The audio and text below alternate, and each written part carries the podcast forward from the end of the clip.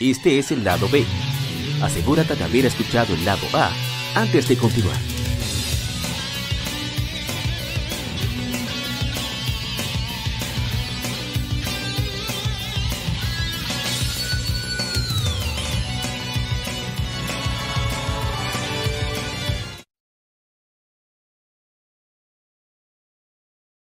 El tema de la semana. Un tópico o cuestión particular es debatido por la Legión.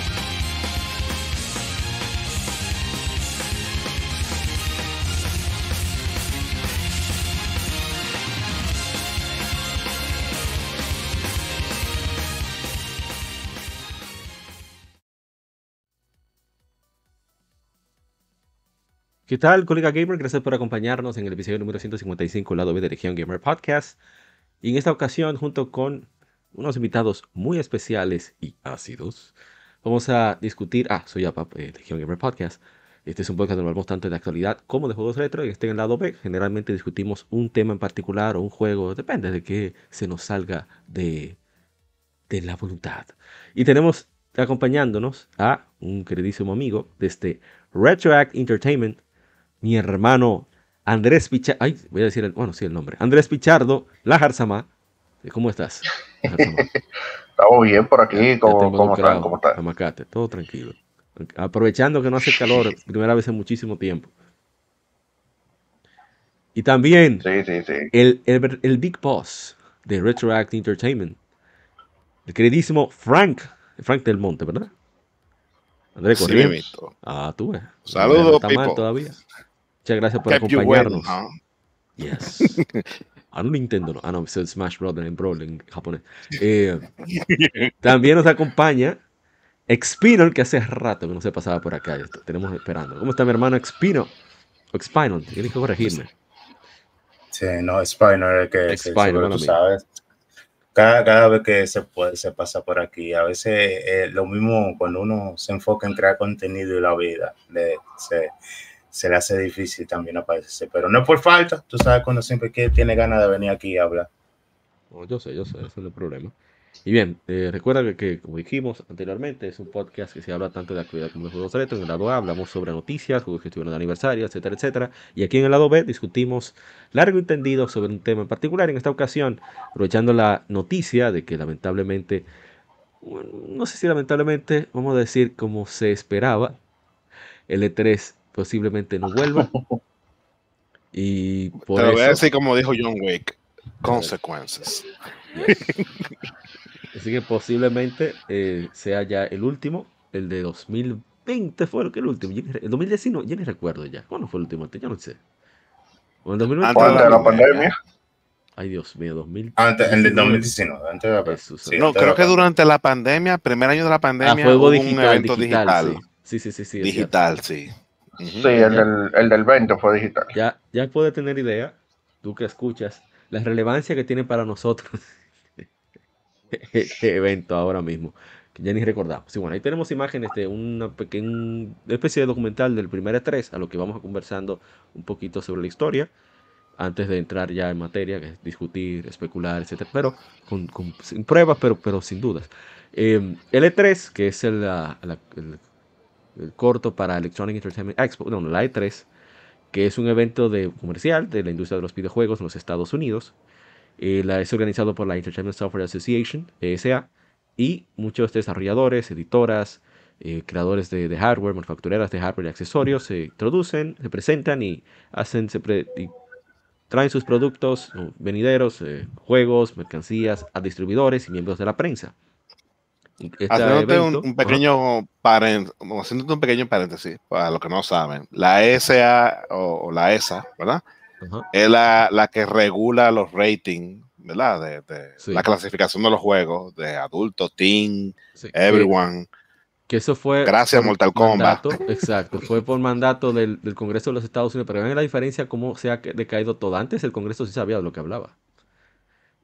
Sí, Contrario a lo que se vio con, con las entrevistas a TikTok. Pero vamos a dejar eso ahí, porque es demasiado veneno.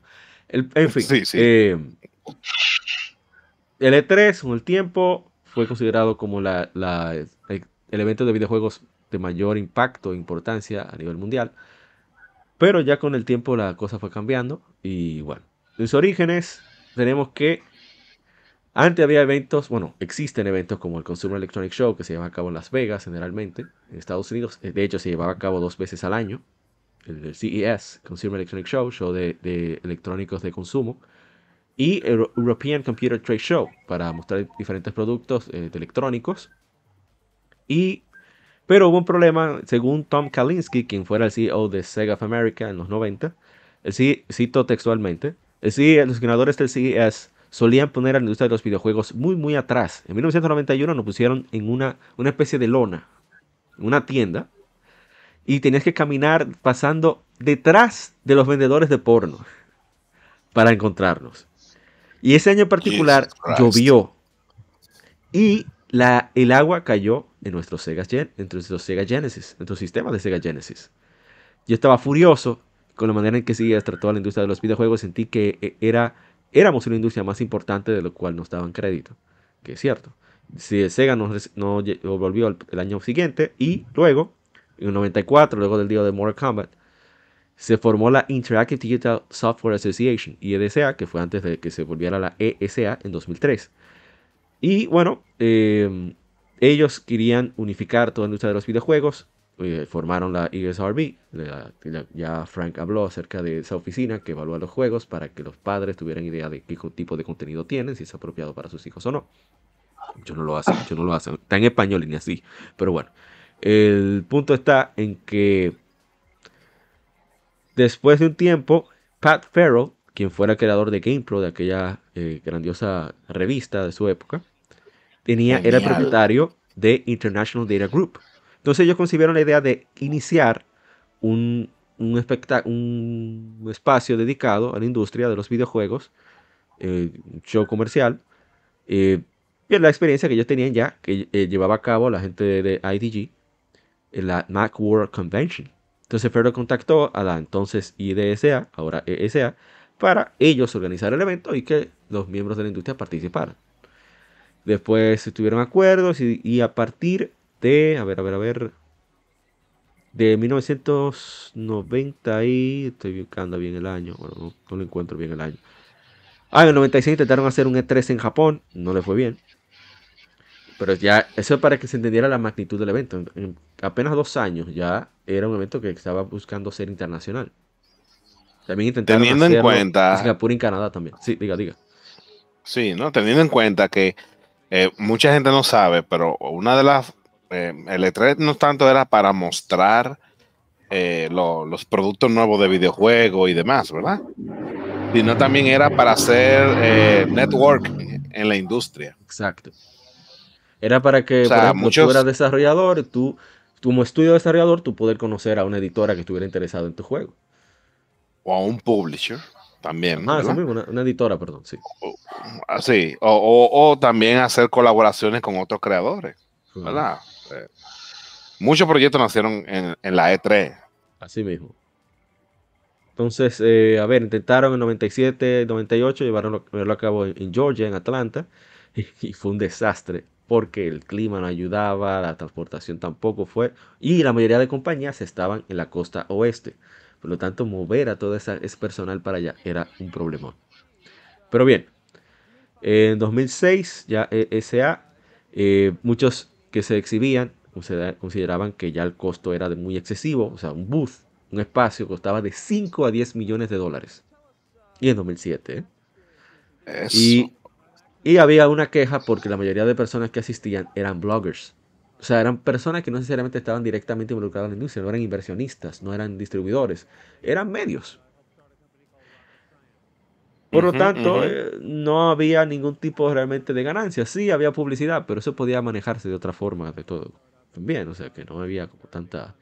Había un peligro de que cerrara. Eh, Ajá, diga. El aspecto del networking se, fue perdiendo con el tiempo, realmente.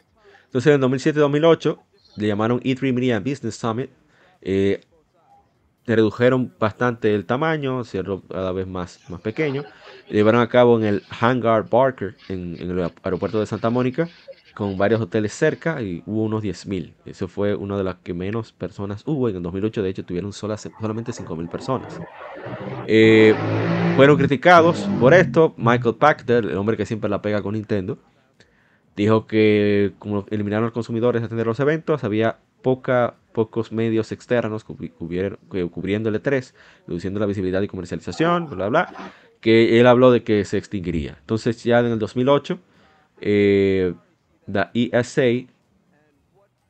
bueno, eh, perdón, Activision salió de la ESA, bueno, salió del, perdón, del E3, y bueno, eh, Kotick dijo, es que ya, ya nosotros somos demasiado grandes para el E3, no nos interesa. Pues ya yo tenía a World of Warcraft, se ven asociado con Blizzard.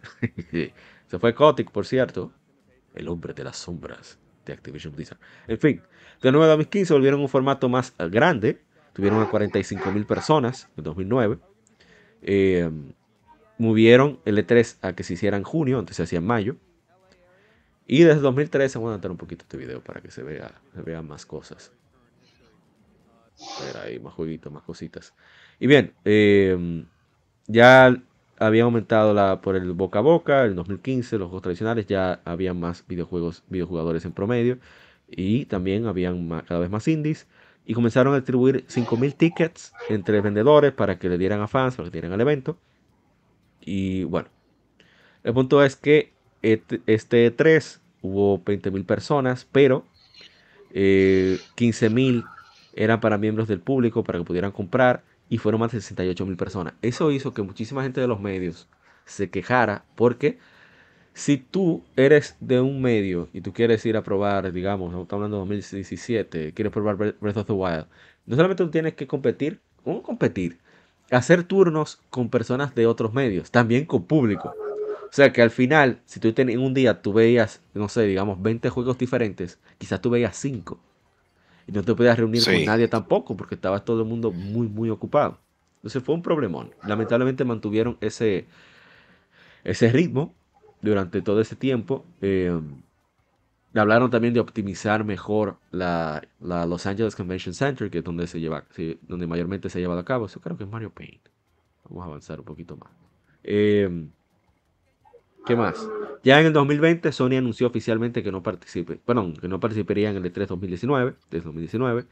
Eh, Sean Layden declaró en febrero que en los cambios en, la manera de procurar distribuidores, su propio cambio a menos pero más títulos de calidad y la rápida, rápido esparcimiento de noticias a través de la internet hace que tener un show tan tarde como en junio ya no es útil. Así que Sony decidió crear su propio Destination PlayStation Experience en, febrero para asegurar con ventas con los distribuidores.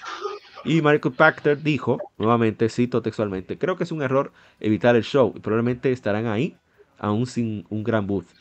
Sería una sorpresa para mí. Se guayó que ahora con Sony. Pero bueno, eh, hubo 30% de membresía y cortaron, muchos problemas. Después, en, 2019, un hubo un lío en agosto de 2019 porque hubo un leak de información personal de tanto de miembros de la industria como de público en general. Ah, el, el, dosis más grande que se ha hecho, eso también fue uno de los clavos en el ataúd del E3. 6.000 personas tuvieron su información revelada al público. Casi nada. Tres gatos. y bueno, y ya finalmente 2020 atacó la pandemia, se hizo un evento digital que no, no cuadró con mucha gente, cada vez más compañías saliéndose, y finalmente, eh, bueno, salió, salió Nintendo, Nintendo que siempre había ido, aunque sea para presentar desde allá su famoso eh, ¿cómo le llaman? Treehouse. El, el, el, Nintendo Treehouse. La vaina más aburrida de la bolita del mundo, pero bueno. Eh, disparate, se bueno que la desarmaron la sí, sí, sí, yo, yo, me alegré. Entonces, Qué crueles son ustedes. Ahora, la mami de Breath of the Wild es así. Ashley Drake, lo máximo. Cruel fue lo que le hicieron a Fire Emblem en esos tíos de Treehouse. No, no son unos perros. Pero en fin, el punto está en que después salió Ubisoft. Ubisoft está cacarando, pero bueno. Ubisoft, que ya fue el clavo del ataúd, muchísimo más, eh, más editoras. Y ya L3, yo no creo que vuelva. Puede ser que vuelva, quién sabe, porque hay una productora que se llama. Yo, yo, yo creo que ya está muerto. Pop no, yo entiendo que sí. Cuarto, nadie sabe. Si lo quieren desperdiciar. no, ajá, hay gente loca. No, no, mira, eh, mi opinión personal, yo sé que vuelve.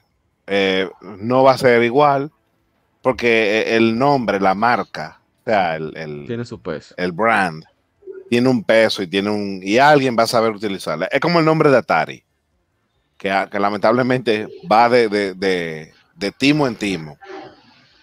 Pero simplemente porque Atari, la gente voltea la cabeza, dice Atari, oh. Ya lo sabes. ¿Tú me entiendes? O sea, o sea que, algo eh, bueno eh, en los últimos cinco años. ¿Sabes qué fue? Ah, ellos, ellos eh, hay una página que se llama Moby Games y ellos le están, le están produciendo, o sea, están están donándole dinero. Y esa empresa es la, esa página es la que mejor tiene archivos de créditos de los videojuegos de toda la historia. Por lo menos en inglés. Oh, interesante. Todas las personas que aunque sea que haya probado un juego, su nombre aparece. Eso hay que dar. Por lo menos eso es bueno han hecho. Pues qué bien, qué bien. Pero el, E3, yo entiendo que alguien en algún momento eh, ¿verdad? Eh, invertirá en la marca, reinventará el concepto, quizás. Eh, amarrará a la chiva, como dicen, amarrará a los, los participantes con algo atractivo y lo volverá a hacer. Aunque no va a ser quizá como uno lo recuerda, pero con otro formato. Que eso pasó con, con el Electronic Game Show en México que lo transformaron totalmente. O sea, ya el enfoque ni siquiera eran los, los juegos tradicionales, digamos. Estaban más enfocando en móviles, en cosas de torneo, vainas de esports. Hicieron una mezcla ahí con todo. Me recordó un poquito al Gamescom, sí, sí. vamos a dejarlo ahí. Gamescom no, ¿cómo se llama? la, vaina que hicieron eh. una vez en... Dios mío, en el, en el Barcelona Santo Domingo. Ah, eh. ah eh, la vaina de, de Manta India. No, no, no, no. Eso fue chulo. Sí, yo, sé, yo sé cuál que él dice, la, la Paradise Con. Eh, esa. Paradise Con es bueno. Vamos a dejarlo ahí. Esa misma. Dejémoslo ahí. Antes de comenzar a tirar de veneno con el E3, quisiera ver algunos de los momentos agradables del E3 para tener, ¿sabes? Ir menos, menos salty y menos Nostalgia. Sí, sí. Y voy incluso a subir el volumen para, para apreciarlo mejor. Sí, sí. Este es uno de los momentos más chulos porque fue cuando esta desarrolladora, Ikumi Nakamura, que ella incluso fue diseñadora de, de del arte de, de, Okami, o sea que no es paje coco. Ella presentó su jueguito, su Ghostwire Tokyo, que era su proyecto, ella era diseñadora. Bueno, diga usted, Frank, usted tiene más conocimiento de causa. Sí, sí, eh, la, la, chica eh, en ese bella tiempo, esa mujer, ella era la sí, soportísima. sí, bueno, Sí, y, muy, tú sabes eh, que de la presentación de ella, ¿qué fue lo que resaltó? Esa sinceridad tímida. Ajá. De, de, de, no sé, tú me entiendes. Y, creo que fue por eso como que la gente. Y al mismo tiempo, el entusiasmo también, porque ella le gustaba de lo que estaba hablando. Sí, ella estaba emocionada, o sea, se veía genuina. Oye, eh, la, la, presentación de ella no fue la gran cosa, pero ella se sentía genuina y eso es lo que a la gente le gusta ver ve que hay alguien que de verdad le está metiendo amor a su trabajo. Y ella era la lead designer, eh, ¿verdad? De, de, este juego de Ghostwire Tokyo.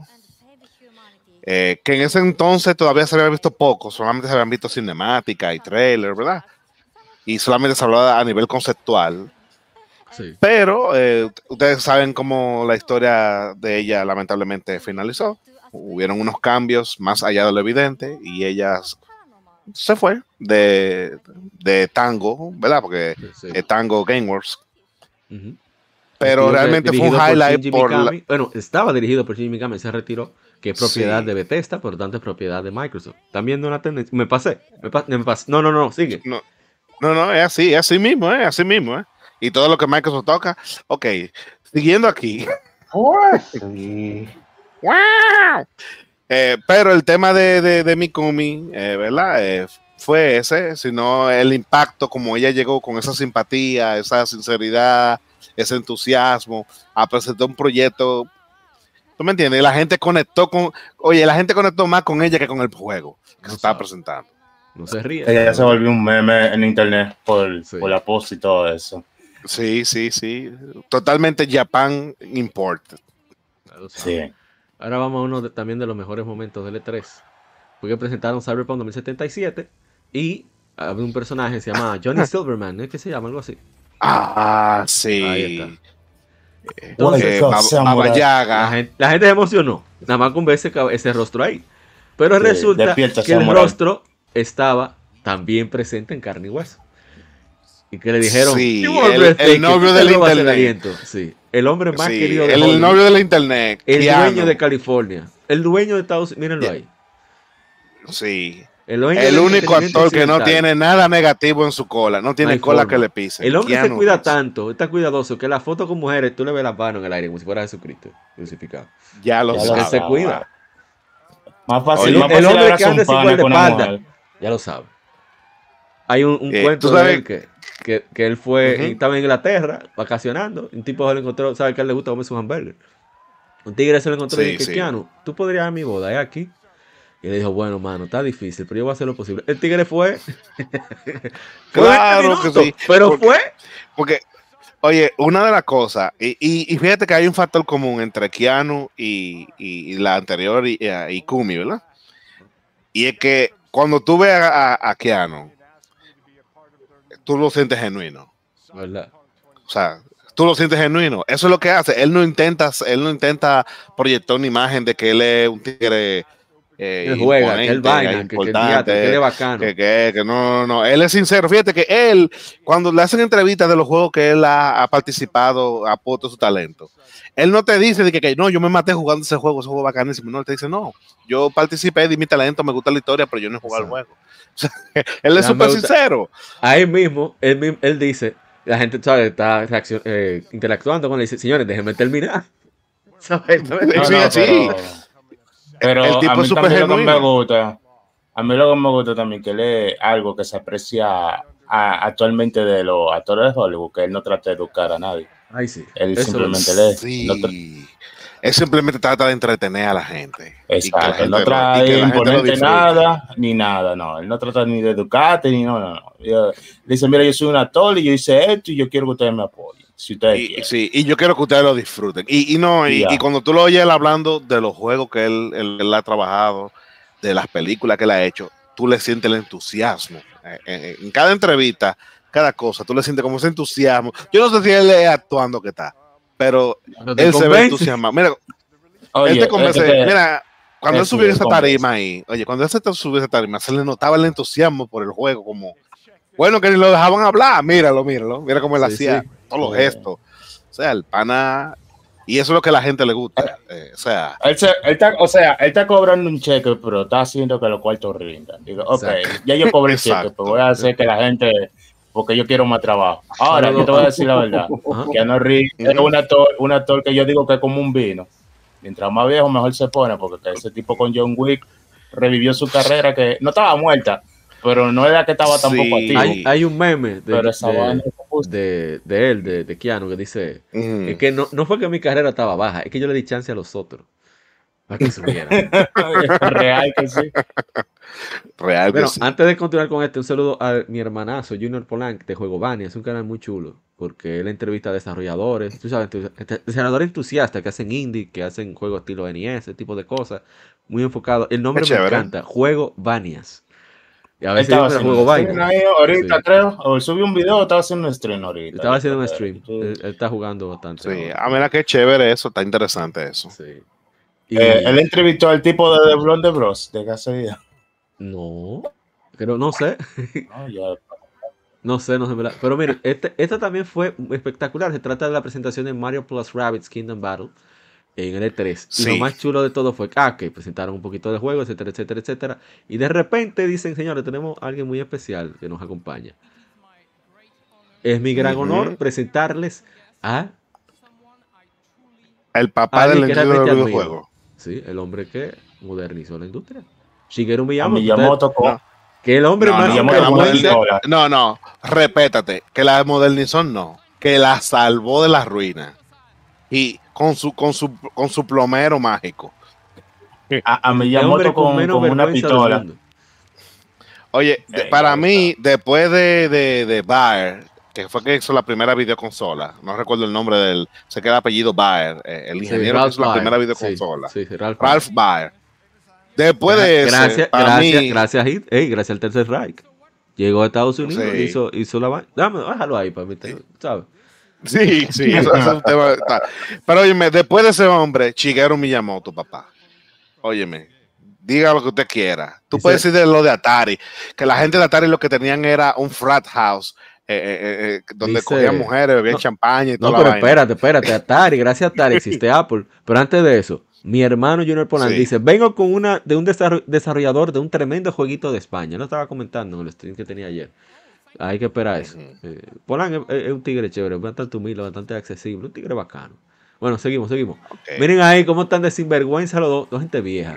Así quiero ser yo cuando, te, tenga cana. yo tengo ya. Hasta yo quisiera sí, Mira, mira, mira, que sinvergüenza. Pero lo espectacular. si tú estuvieras en un escenario con Shigeru Miyamoto, tú, no, ¿tú sabes cómo recordó eso? ¿Tú sabes cómo recordó eso? El letra de donde estaba el, el presentador de el creador de Plastun. Que estaba así con la bata y las dos pistolas de. No, el no de ese momento. Pero entonces lo chulo de esto no es para, para no alargarlo mucho. Él habla de, habla de la calidad que tiene el juego, lo convenció, porque en verdad Miyamoto, yo leí un poquito de esa historia. Miyamoto no estaba muy convencido de, de, la idea. Pero cuando él la vio en ejecución, él quedó encantado.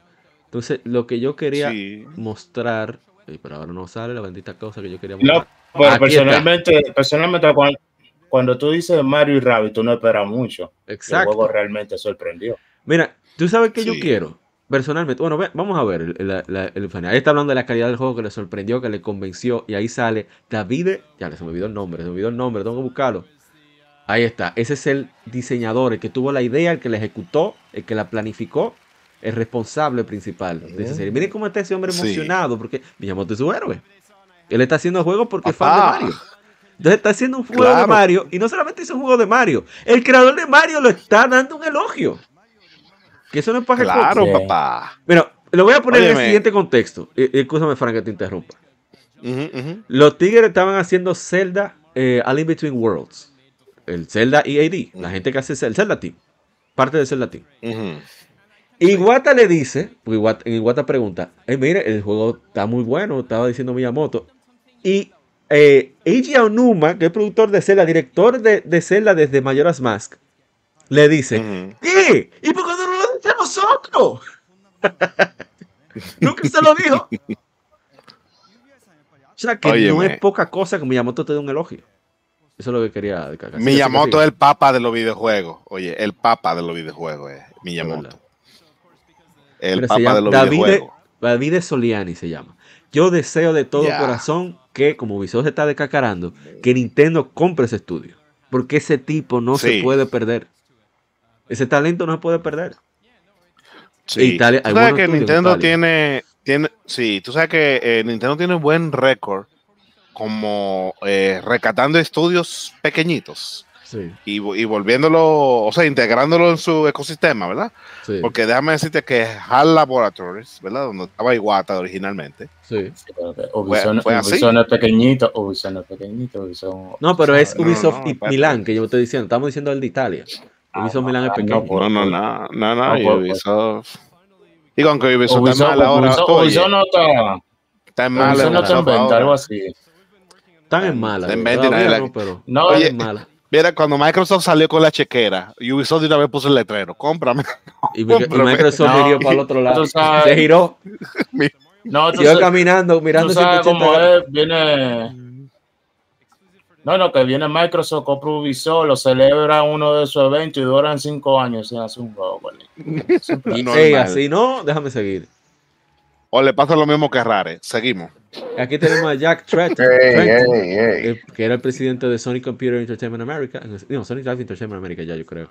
Pero el punto no es, o sea, esto fue impactante porque estamos hablando del amo, el amo del PC Gaming, el Goldo, el Goldo sagrado, el Buda del PC, ey, me gustó, el Buda del PC Gaming, Gabe Newell en una presentación de Sony. Ya eso es. ¿Tú quieres más de ahí? Que estaba presentando que Polo 2 iba a llegar a PlayStation 3. Que, por cierto, Newell le tiene un odio de artillablo el PlayStation 3, pero una cosa, óyeme. Ahí está el, el gordo es que, mágico. Es que Newell, yo no sé que si tú esa panza tiene la felicidad. Sigue, sigue. El background de él, él viene de Microsoft, papá. Sí. Oíste, él, fue de los primeros que trabajó en el, en el Windows Team. Espérate, ¿tú quieres decir que él fue de los primeros que le corrió a Microsoft? ¿Eso es lo que tú me estás diciendo? Sí. Diablo. Él salió de Microsoft. Él, él o sea, cuando Newell, eh, Newell trabajaba en, el Windows Team haciendo Windows. Y cuando salió fue que fundó a, a, Valve.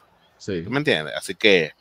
o sea que, él, él tiene Sí, no, y, y, él tiene ciertas conexiones con Microsoft, porque él salió, fue, tú sabes, hacerlo de él, no fue de que, que, se quilló ni nada, sino como tú dices, yo no quiero seguir haciendo Windows, yo quiero hacer juego. Y ese fue.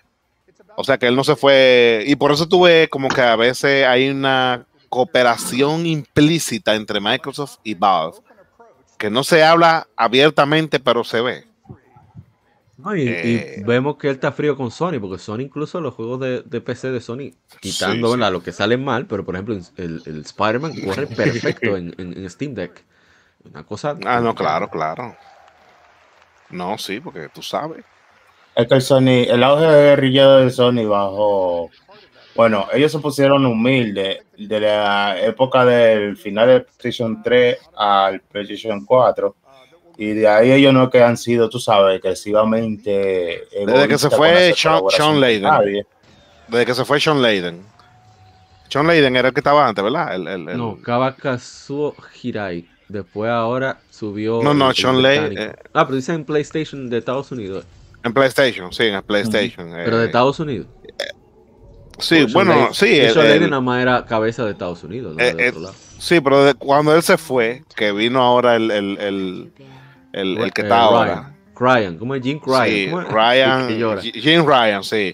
Ese tipo lo único que ha hecho es echarle lodo a la marca de Sony. A mí nadie me saca eso de la cabeza, pero ok, seguimos, ese no es el tema. Ah, sí, ese no, ese no fue el que pasó el estudio por California de Sony. Eh, no, eso lo decidieron los japoneses, no fue él. Fue el consejo de, pero Sony. Él, no estaba en cabeza, él no estaba en cabeza cuando pasó. Sí, pero él tiene que ver con eso. Él tiene. No, porque dijeron, bueno, los gringos son los que están haciendo más cuarto, hay que llevarlo para allá. De hecho, él era el, el presidente de, el CEO de, PlayStation Europa, no era ni siquiera de Estados Unidos. Lo que pasa es que en Europa él, hizo, mucho mejor trabajo que Sean Layden en Europa. Sí, sí, es verdad. Eh, eso no, no, no, no vamos a negarlo. Pero, el tipo tiene una la actitud media déspota, media arrogante. Sí, eso es verdad. Eh, Pero eh, le está el, problema, el, problema, es que le está resultando. A no le deja resultar, por ejemplo, con el VR2, yo a mí me alegra que el VR2 no le esté yendo bien. Para ver si coge un poquitito más de cabeza. Pero bueno. Pero ¿cómo, le va bien? ¿Cómo le va a ir bien al VR2 cuando cuesta más que la misma consola? 550 dólares. Pero bueno. Aquí tenemos la presentación de Bethesda. Yo no tengo absolutamente nada que comentar. Parece que no hubo errores, presentaron un juego interesante como Fallout 4, cositas así. Bueno, para la ahorita te, estaba comentando, sí. Te estaba comentando. La, conferencia no fue la gran cosa. Lo que pasa era que los demás hicieron, no hicieron nada.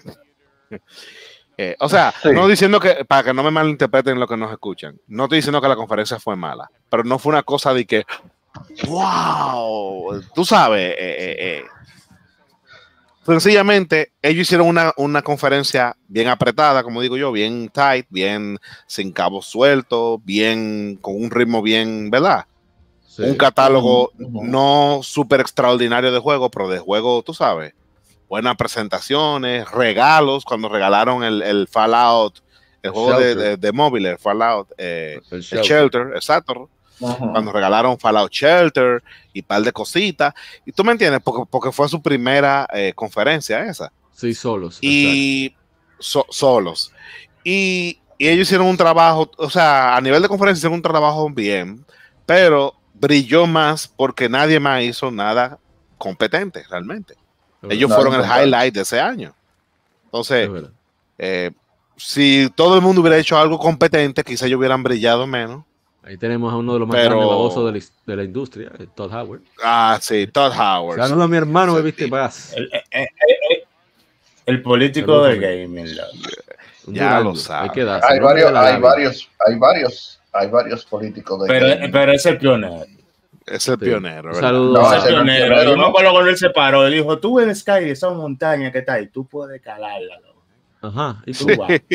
le No, no, no, no. Es que el tigre de eh, el que hacía los juegos de estos tipo Civilization, ah, eh, que fue el, que hizo, ajá, el que hizo eh, Fable, Ah, que yo sé que tú dices Peter la- Molyneux. Ah, Peter no, Molyneux. eh, Pe- Pe- Peter, Peter Molinus, sí. Molinus, Molinus. No, no, que no, ese, ese, ese es peor. Ese es un Ese-. Ese, ese, ese Baboso es el verdadero maestro. ¿Y qué yo voy a Oye, hacer los juegos No, lo que pasa es que. Lo que pasa es que eh, tú no entiendes, él era baboso, pero nadie se la creía. Es este verdad. tigre, Que no, que- se la creyó. Que no, que ese No, no tenía una, una- no. teni- sí, Mira, ese tigre tenía Oye, no, que- Oye, Molinó sí, vendió un juego que se no, llamaba no. Milo, que decía que era una inteligencia artificial y que iba a ser tu amigo imaginario, el chamaquito. Y, y ese juego nunca vio la luz.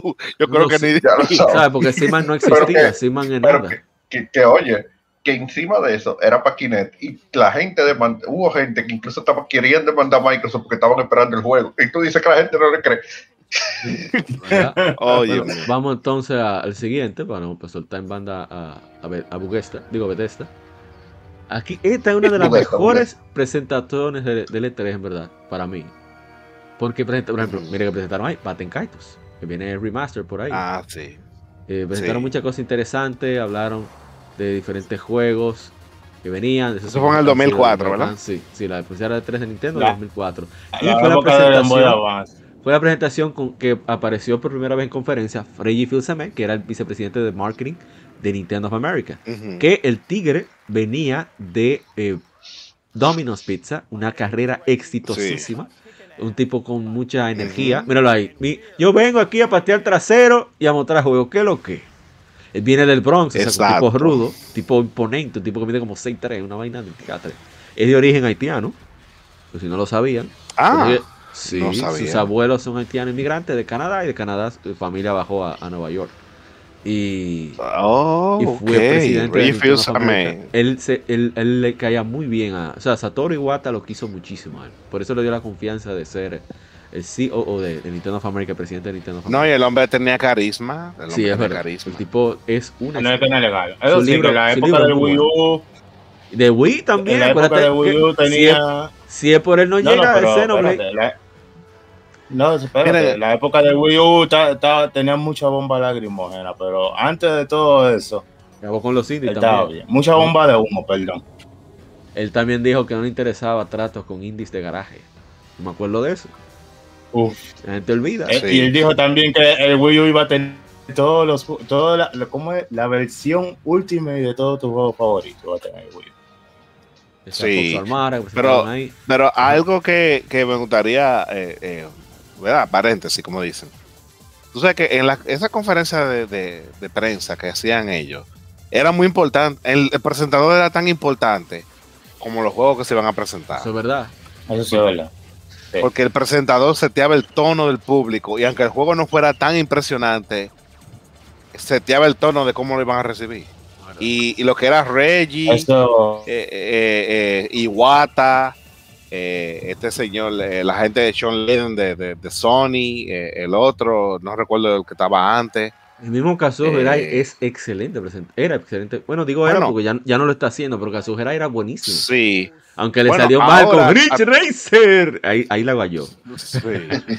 Ahora, quien está haciendo un buen trabajo, aunque no le está yendo muy bien, este muchacho de Microsoft, eh, ¿cómo se llama? Eh, ¿Cuál? eh, ah, es el baboso mayor ahora mismo, Phil Spencer.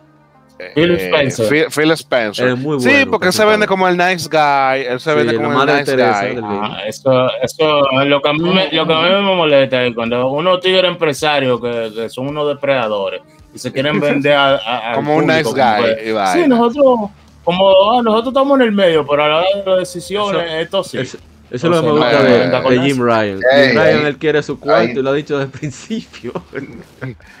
Sí, Bueno, ah, mira, hablando de Resident Evil mira, 4. ahí está, sí, están presentando Resident Oye, Evil 4, oye, qué bendita presentación.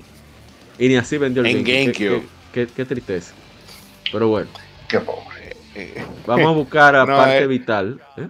Ah, sí, sí. ¿Van a decir algo más? No, no, no, que el GameCube fue un producto que llegó de tiempo. Eso fue El el, último, el último consola super hardcore de Nintendo.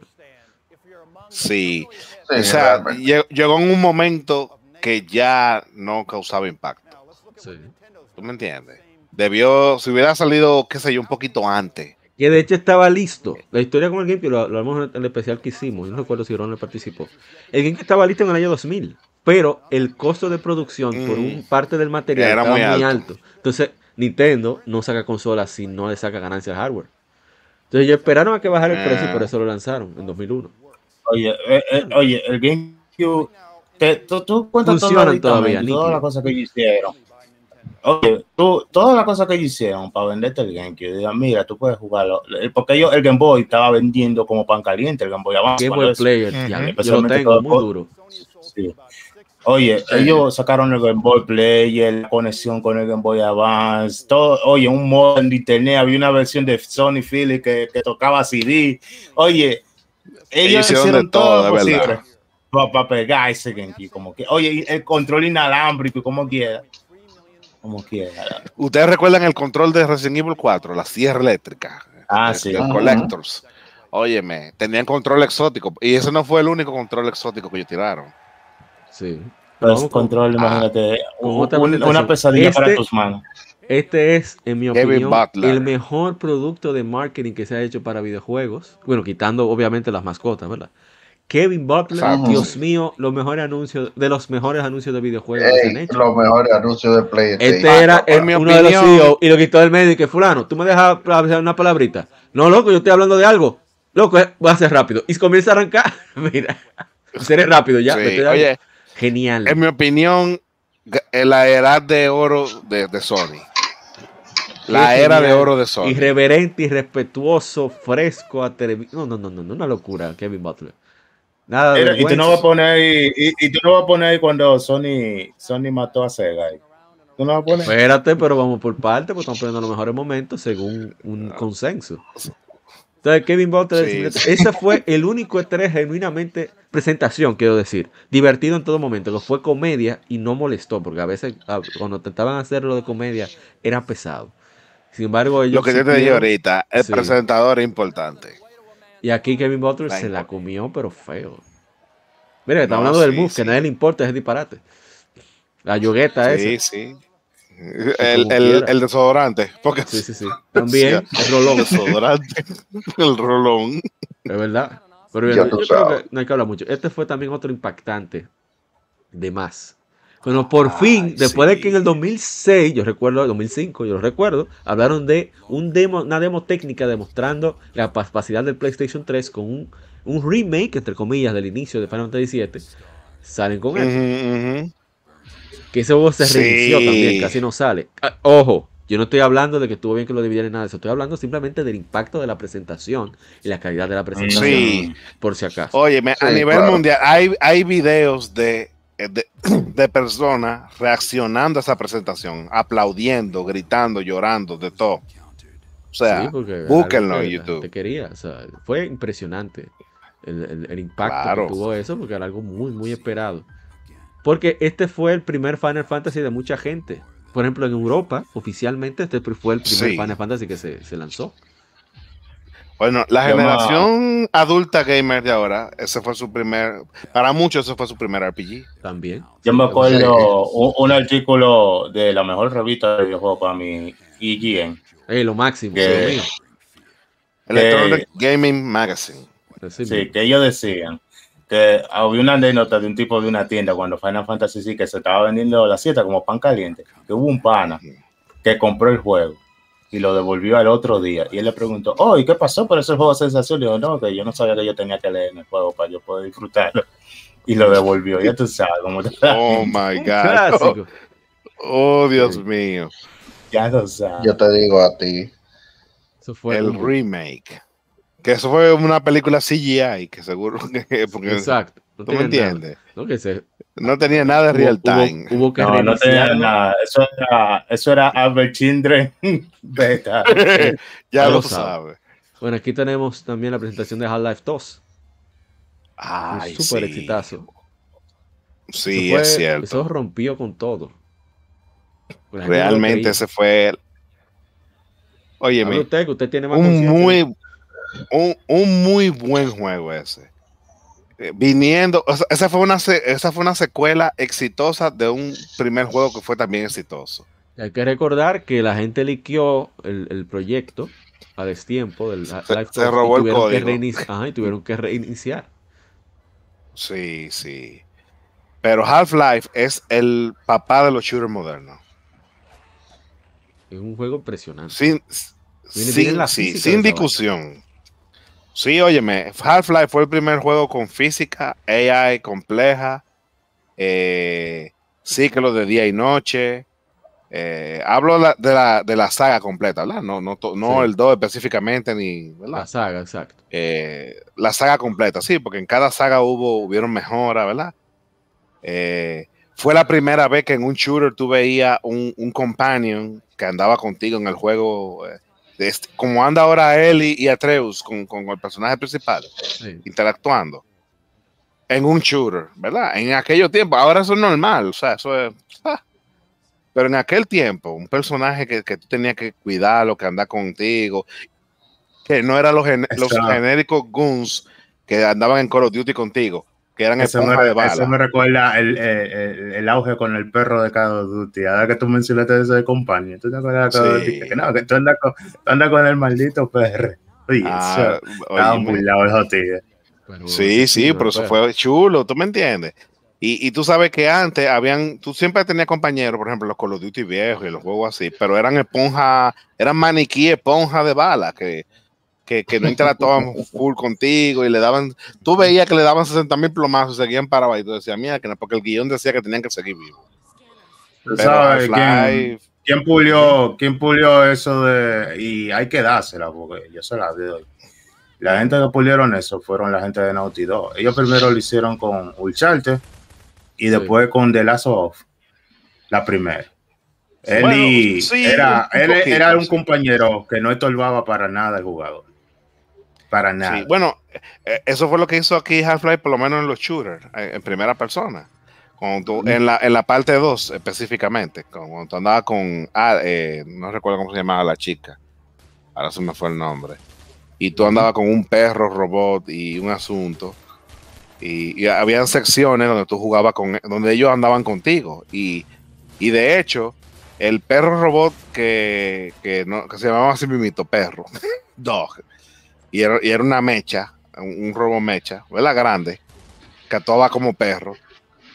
Tú lo mandabas y te ayudaba a pelear con los bosses y con la vaina. O sea, o sea, fue una vaina en su, en su tiempo, ¿verdad? Obviamente no tan complejo como, como tú dijiste, como lo que hizo Naughty Dog con, con en un No, no, porque y en- y en- Eso es lo que te digo, que ellos pudi- pulieron eso, tú sabes, porque Sí, que hasta, sí. Hasta lo, lo intentó cuando con los compañeros de Falao y Falao New Vegas. que, eran- que eran igual, eh, pon- maniquí esponja de bala. Sí, exacto, pero ellos lo intentaron poniéndole de que diálogo y eso, pero al final eran esos mismos, excepto el robot flotante ese de Falao New Vegas, que eso cumplía lo que, lo que estaba Ah, sí. matar. Eh, ah, matar gente y si tú te pones de fresco con el hasta ti te graba. Ya tú sabes. Sí, sí. que una vez yo me puse a joder y me, y me entró a mí también. Hasta tú llevar. Qué difícil. Vamos a cambiar. No, pero- ¿qué sigue para allá. Sí, pero Ah, otra, Sí, cosa, sí, sí, no, eh, eh, eh, no, lo último, eh, la última mejora, o sea, lo último que trajo Half-Life 2 también fue el motor gráfico que todavía se está usando ahora, el Source, el Source Engine.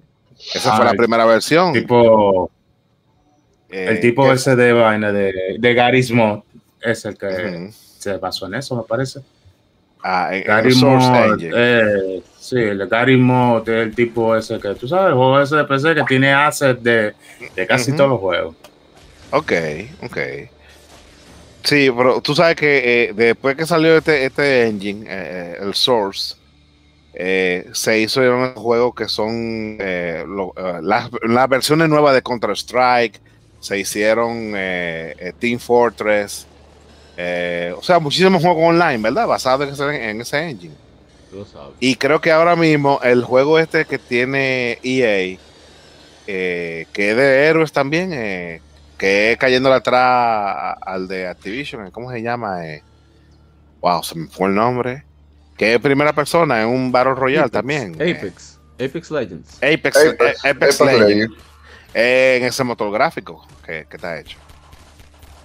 Eh, con esa tecnología. Obviamente una versión más avanzada, ¿verdad? No, no este mismo engine, ob- obviamente. Pero es este mismo engine y fue de ahí que nació. Pero era eso que te, iba a mencionar sobre eso. Vamos Sí, a una pasar bien. siguiente, que quedan unos cuantos. Ahí tenemos la presentación de Halo 2, que lamentablemente no pudieron replicar lo que se presentó. Eh, Bungie se disculpó, pero la reacción de la gente, porque era un juego muy esperado y fue el estreno de Xbox Live del servicio Ujú. online, y eso fue una locura. Sí. Ah, sí, sí. Los dos es de los pocos FPS que yo le he dado durísimo. No, sí, Halo fue. eh, Halo siguió la línea de Half-Life. Sí. eh, En el sentido, y no me refiero en el estilo visual ni en el gameplay, en el estilo de la historia, ¿verdad? Eh, Half-Life fue el primer, eh, así como un juego tuvo una historia cinemática en un, integrada en un FPS, ¿verdad? sí. Y Halo la llevó a un nuevo nivel, porque incluyendo cinemática, porque Half-Life no tenía cinemática, sino que era todo, ¿verdad? Desde la primera persona. Pero escuché ya- que- yo Ujú. escuché que Halo, igual que Half-Life, o sea, salió la primera y la primera tuvo, tú sabes, aceptación y éxito, pero donde hizo el boom fue en la segunda, en la secuela. Sí, la gente porque fue más cinemática todavía, fue más, No, y- más y- blockbuster. Y el, No, y el online, multiplayer, el multijugador y el online, eso, eso, eso fue la del carajo. Sí, sí, Bueno. eh, no tanto ni siquiera por el online, era, era que en consola no había eso. Exacto. O sea, No, o sea, eh, tú sabes, ese tipo de multijugadores existía, pero en, en consola eso no existía. Eso era Yo- nuevo. He escuchado, oye, yo he escuchado historias de gente que dice, oye, eh, que Halo 2 fue el juego de la vida de ellos, así como, como alguna gente habla de GoldenEye. Oye, para Sí, mí eso sí. fue el, el final, que, que es una experiencia que no se vuelve dos veces. Ya tú sabes. Sí, por- porque fue la primera vez. Eh, igual que el mismo tema de GoldenEye. GoldenEye no era la gran cosa. Porque, o sea, fue la gran cosa porque mucha gente no había jugado shooter 3D full, ¿verdad? Eh. En ese tiempo. Pero todo el que jugó Quake y todo el que jugó muchísimos otros shooters que estaban antes de GoldenEye, no se sorprendieron tanto con GoldenEye. Lo que pasa es que en consola, en, 60 en Consola Nintendo, fue la ¿verdad? revolución, exacto. fue la Que revolución. no, no y se fue nuevo. que, que sería posible en consola replicar. que sería posible. Y, y una franquicia tan, tan famosa, tan. Eh, eh, es verdad, eh, Sí. la franquicia de, de- de 007. O sea, tuvo muchos elementos, tuvo en el momento correcto, en el lugar correcto, con la franquicia correcta. Ese fue el éxito. Y Sí. Halo fue lo mismo con el online. Tuvo en el lugar, en la consola correcta, con la tecnología correcta. O sea, Eso definió O sea a Bungie que- para Sí. siempre. Bungie es de los estudios que mejor manejan el concepto de contenido, no contenido online, sino de estructura, infraestructura online, esa es la palabra. Sí, Por eso fue ellos, son más buenos. Sí, ellos son más buenos haciendo infraestructura que haciendo juegos. Ay, Ay, lo dije. no Ups. dije nada. Es un merengue sin letra. Vamos a pasar rápidamente antes de que nos quememos aquí. Con los hermanos, más todavía con los hermanos de box. Esta es una de las mejores presentaciones que se han visto. Y es que, si recuerdan, en el año 2000, fue, fue en el 2000, Nintendo Space World 2000, Nintendo presentó, de hecho lo voy a buscar aquí, voy a buscarlo de un pronto para 2004. visualizarlo. ¿Fue en el 2004? Sí, pero estoy buscando es eh, Nintendo 2001 Zelda. 2000.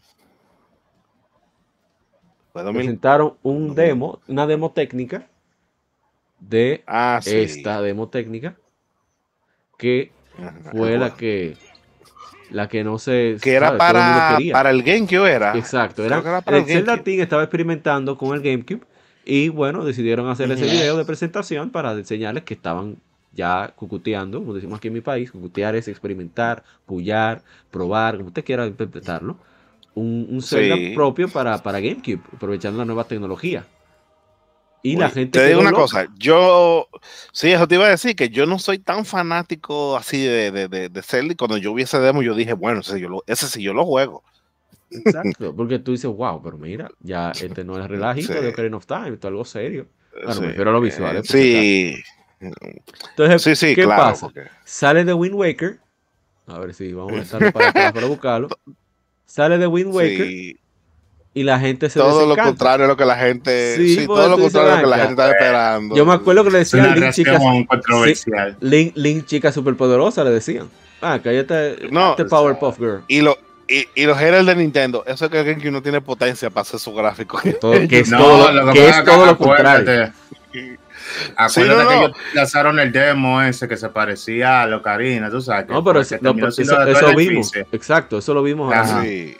Entonces, Exacto. Sí, pero, pero que la gente cuando vio esto después dijo, pero ¿qué fue? Esto no fue lo que tú me enseñaste. exacto, ¿qué pasó? Sí. O sea, no, no, no, no, no, ¿Qué- la decepción era inminente. Yo tengo un amigo que él compró el, el, el Zelda dijo, bueno, vamos a probarlo. Porque es Zelda, a mí me gusta Zelda. Y, oye, lo, re- lo regaló. él hizo Sí. pre-order. Y oye, el juego, era- el juego, este No, el juego, bueno, no es bueno. malo. A mí me gusta mucho. Es bueno. Lo que pasa es que cuando te- tú esperas otra cosa y te saltan con. Exactamente. O sea, tú, esperas una cosa y te saltan con otra. Tú como que. Oye, "Ey, ¿qué es, pasó?". es que, tú tienes que entender que tú vienes de, de, de Ocarina del Tiempo, de mayor a más. Te muestran el demo ese. Y después te saltan con eso. Oye, una. Entonces, decepción grande. Finalmente, la decisión clave para que eso sucediera, de que sucediera Twilight Princess, fue Ujú. las ventas de Wind Waker. Wind Waker vendió 5 millones. Era bueno, es una buena cantidad, sí, pero estamos hablando de Zelda. Y Zelda es- tiene- se tiene otra expectativa. Aparte de que el juego no salió barato de hacer. Mira que hubo mucha construcción de tiempo. Pero finalmente, Y Nintendo presenta y todo el esto. ¿Eh? Todo el episodio venía más que, que, que, que Wind Waker. Era el mejor vendido hasta que salió eh, Breath of the Wild. Ah. Sí. Twilight Eh, Princess eh, Twilight Princess, casi ¿verdad? 10 millones de copias, 8 millones, 8.9 millones por ahí. Sí, y recuerda que tiraron varias reediciones, porque después tiraron Sí. una para de Wii. GameCube, después en salió Wii. primero en Wii, después en GameCube y después en Wii U. Que te- afortunadamente me falta la de. Wii, voy a ver si la consigo. Pero vamos a ver un poquito la reacción para que la gente comprenda el contexto, la importancia de, de, de esta, de esta revelación. Fue, fue que después que vimos el demo y vemos esto. Oigan a la, oigan a la gente. Gente estaba emocionada. Oye, mira.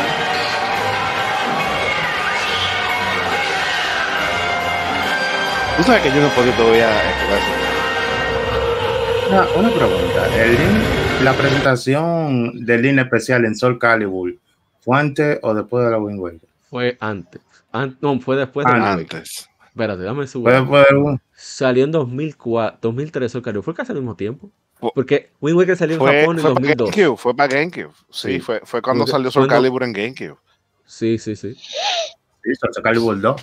El Calibur yo creo que salió en Ujú. 2003. O sea que salió después. El Smash salió, el Smash salió antes o después de 2001. Wind Waker. En 2001, antes, un año Eh. antes. Estoy hablando la, la fecha japonesa de diciembre de imagínate. 2002. Eso también le agregó que el link está en el Smash, pero tú sabes, el. Sí, ya se veía Sí, bacán. sí. Entonces, miren eso, Oh, oh. miren esto, miren esto. Coming soon. Uf, mira, mira. Esa mirada.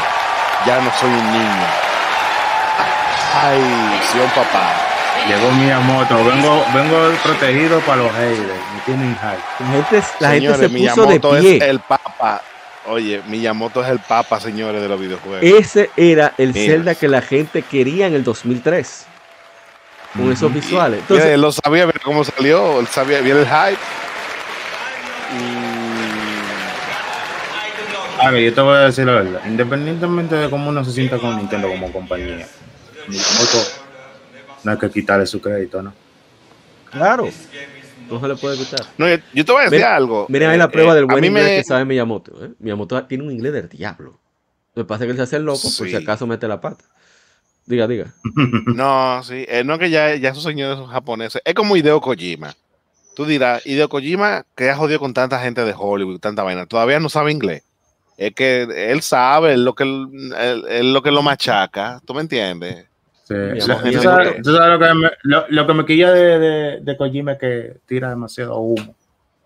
No, porque él, él se ve- él él oye, mira, oye, Kojima es un vendedor. Un vendedor de humo, sí. Oye, ¿tú sabías que el estudio de Kojima, que ¿cómo se llama? No me olvidó. Bueno, Kojima el estudio- Productions. Ah, ¿verdad? Que se llama así. Yo creo que le ha puesto, otro nombre a la mía. Kojima Productions está en, No, en un edificio chiquito, creo que en Tokio, no sé dónde. ¿Y tú, te has- tú has visto las redes sociales de Kojima? Que están siempre mostrando comida. Sí, sí. Es porque debajo hay un supermercado y de ahí es que él come. Entonces él tiene un intercambio de publicidad. Le enseña la comida viejo. para no tener que pagar. Óyeme, Kojima, te voy a decir una cosa. Es- Un, es- un mí- real. No, yo, yo te voy a decir algo. Eh, oh, Es una opinión mía, pero para mí, la mente más creativa después de Miyamoto actualmente, él. Es verdad. El único tema con él, el único tema con él, es que él abarca más de lo que puede apretar en un Sí, momento. es verdad. No, hay gente que tú necesi- necesitan que haya un tigre que lo baje al, al- al suelo, que lo ancle Que, a la que- lo, fre- Y que no, lo frene, que, que, Sí, espérate, espérate, no te sí. pases. No, no exageres Sí, porque te voy a decir una cosa. Tú puedes decir lo que tú quieras de Kojima, pero cuando tú te pones a ver los juegos que él tira y las mecánicas que el tipo se inventa y la vaina, son siempre vainas como que sacar sacar de la caja, como tú dices, ven No, acá. Yo le tengo Mientras, mucho... mientras Ubisoft te está haciendo 60 mil juegos copy-paste, tú, tú coges un juego de él y ninguno, aunque se parezcan por arriba igual, tienen algo por abajo distinto. No sé, distinto de forma creativa, no, Sí. no diferente por ser diferente. Sí, ¿No entiendes? Porque mira, The Stranding es un juego que es lo más genérico, eh, vaina, pero cuando tú te pones a ver los sistemas que tiene por debajo funcionando, a nivel de, de cooperación de redes, y Sí. tú me entiendes. Eh, tú dices, mía, que nada, No, es- no, no, ese es yo- el mismo yo lo- sistema en otra cosa, fueron el DH. Yo, yo, puedo, yo puedo decir que Death Stranding, a pesar de todo, es un juego único en, en cierta cosa, tú sabes. Es pero- único. pero- Eh, o sea, pero- es que no es su mejor trabajo, ni su mejor Exacto. momento, pero de que la vaina es, tú no puedes decir que se parece a nada que tú hayas, que tú hayas visto. Exacto, exacto. Tú no puedes decir que hay dos juegos como ese, pero la- eh, tú sabes, con todo lo de DLC y toda la cosa y todo el arreglo que le metió, como comenzó en The- Death Stranding, como es ahora, son dos juegos totalmente diferentes. volviendo, a la Twilight Princess, eh, Ujú. en una entrevista de Iwata Pregunta, ese es el mejor sitio para tú encontrar cosas de Nintendo. Todavía está arriba. Eh, le dicen, o sea, ellos pasaron mucho trabajo para hacer Twilight Princess, porque ellos- Ujú. ellos tomaron el mismo engine de The Wind Waker para convertirlo en Twilight Princess. Y Ujú. hubo mucho estrés, había mucha presión porque ya las ventas de, de The Wind Waker estaban muy abajo. Y tú sabes Sí. qué fue lo que los motivó a terminar el juego. Este video. Ujú. Ellos, cada vez que se sentían desanimados, ellos se juntaban en la sala de junta, para la redundancia, y ponían el veían. video. La reacción del público en, en Estados Unidos era, fue lo que motivó a terminar Twilight Princess. De hecho, ellos le llamaban el Zelda americano. Ya tú sabes, por ni eso. siquiera en Japón, ni siquiera en Japón, en Estados Unidos. Sí. Sí, sí. Quería, quería destacar ese detalle. Ahora, viene esto, yo no tengo mucho que hablar, porque yo no soy fan del Killzone en absoluto, pero este, este es importante de momento porque causó mucho hype, a pesar de que Sí, Killzone nunca vendió sí. mucho. Por la capacidad técnica que al final, ahí fue que comenzó la moda, este es responsable de la moda, de enseñarte un hablador. Eh, Porque esos sí. gráficos del PlayStation 3, no- a pesar de que Killzone 2 se ve más bien que el carajo, pero no se ve así. No, Entonces este, fue, este es eh, responsable. Fue una franquicia que se, intent- que se creó directamente para competir, ¿tú sabes con quién? Un Halo, pero no hubo forma.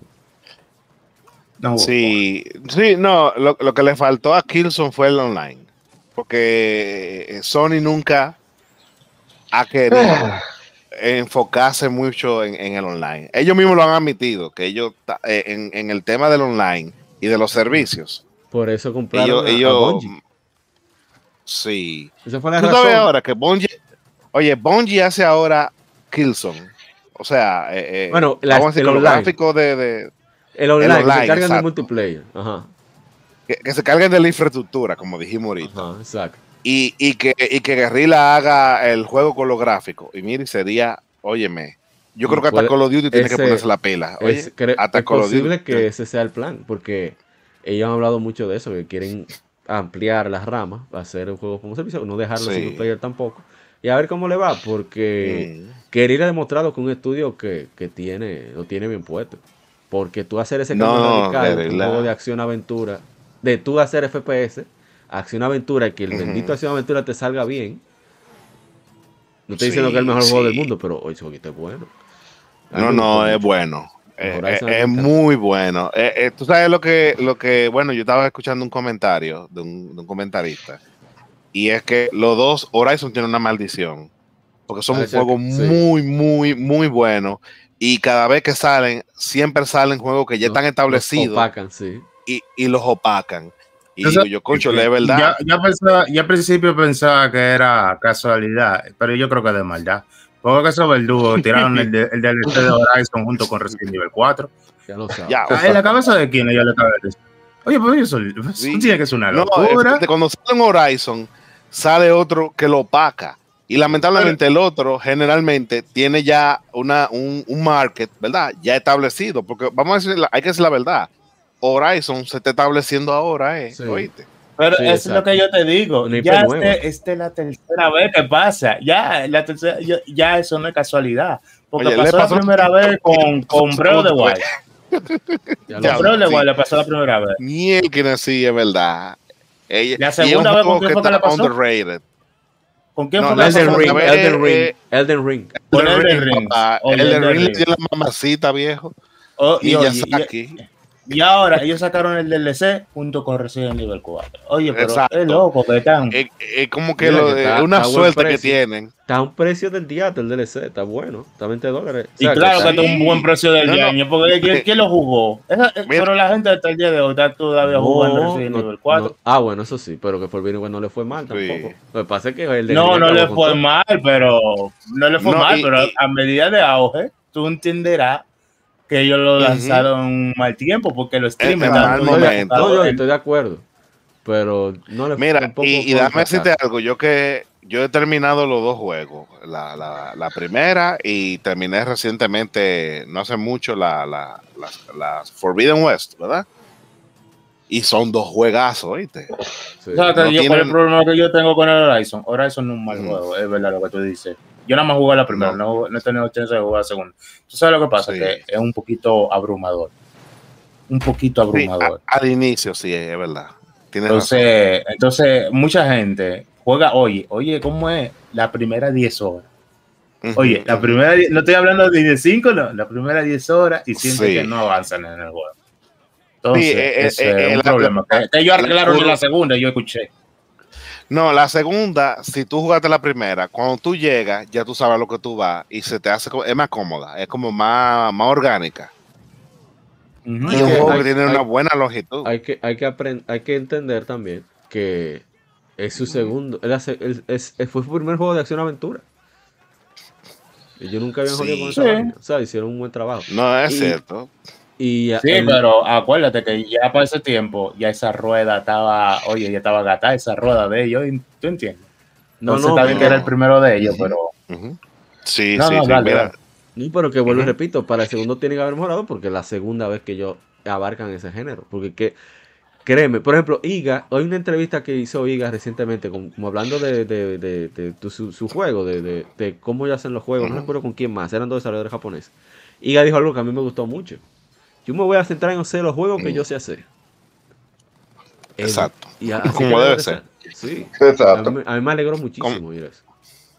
Pero bueno, vamos a, a cambiar de. Pero Killzone, Killzone fue una super mega franquicia realmente. Sí. Ojalá- puede ser que vuelva con eso que tú dijiste. Yo creo que es el plan de Sony. Sinceramente. bueno, imagínate, si no, si no volvió esta, eh, ¿cuál era la de los robots? Resistance. ¿Call of Duty con robots? Ah, no, no, eso no sé. No, no, Black Ops. Eh, eh, eh, No, no, yo no, soy él la- eh, eh, cosa Eh, eh, ¿cómo se Titanfall. Titanfall. Sí, Titanfall. Titan- Ese, sí Sí. lo quiero. Si no Ay, volvió mío. eso, que, que eso era una bacanería. Porque Sí. Titanfall 2 salió entre Call of Duty y Battlefield. No tenía oportunidad. La misma EA lo mató. No, Muere ahí, hijo. Sí. Ay, sí. El E3 que mostraron el primer trailer de, de. Metal Gear Solid Eso 2. fuera del carajo. oye, ella nada más tiene que sacar Titanfall Gundam y ya, eso vuelve otra vez. Es verdad. Mira, yo a mí no me gustan los FPS y yo amé Titanfall 2. O sea, es una cosa de loco. ¿Qué juegas? Ahí tenemos Sí. la maravilla técnica que nadie sabe cómo rayos eso fue posible El peor esa época. Switch and Bait de la historia, más nunca lo volvieron a hacer. Yo tengo un amigo que no perdona a. Kojima todavía. Bueno, Kojima pidió perdón públicamente. Déjame eso eso tuvo mal, eso tuvo mal. De- Ese eso video que ustedes están viendo ahí, ese video que ustedes están viendo ahí, me hizo a mí comprar un PlayStation 2. Ustedes oyeron, cuando salió el primer trailer en japonés, que ni siquiera tenía la voz en inglés. Ustedes recuerdan que salió una versión eh, primero hablando en japonés con subtítulos, ¿verdad? Esta misma es. Ujú. Sí, sí, de Metal Gear.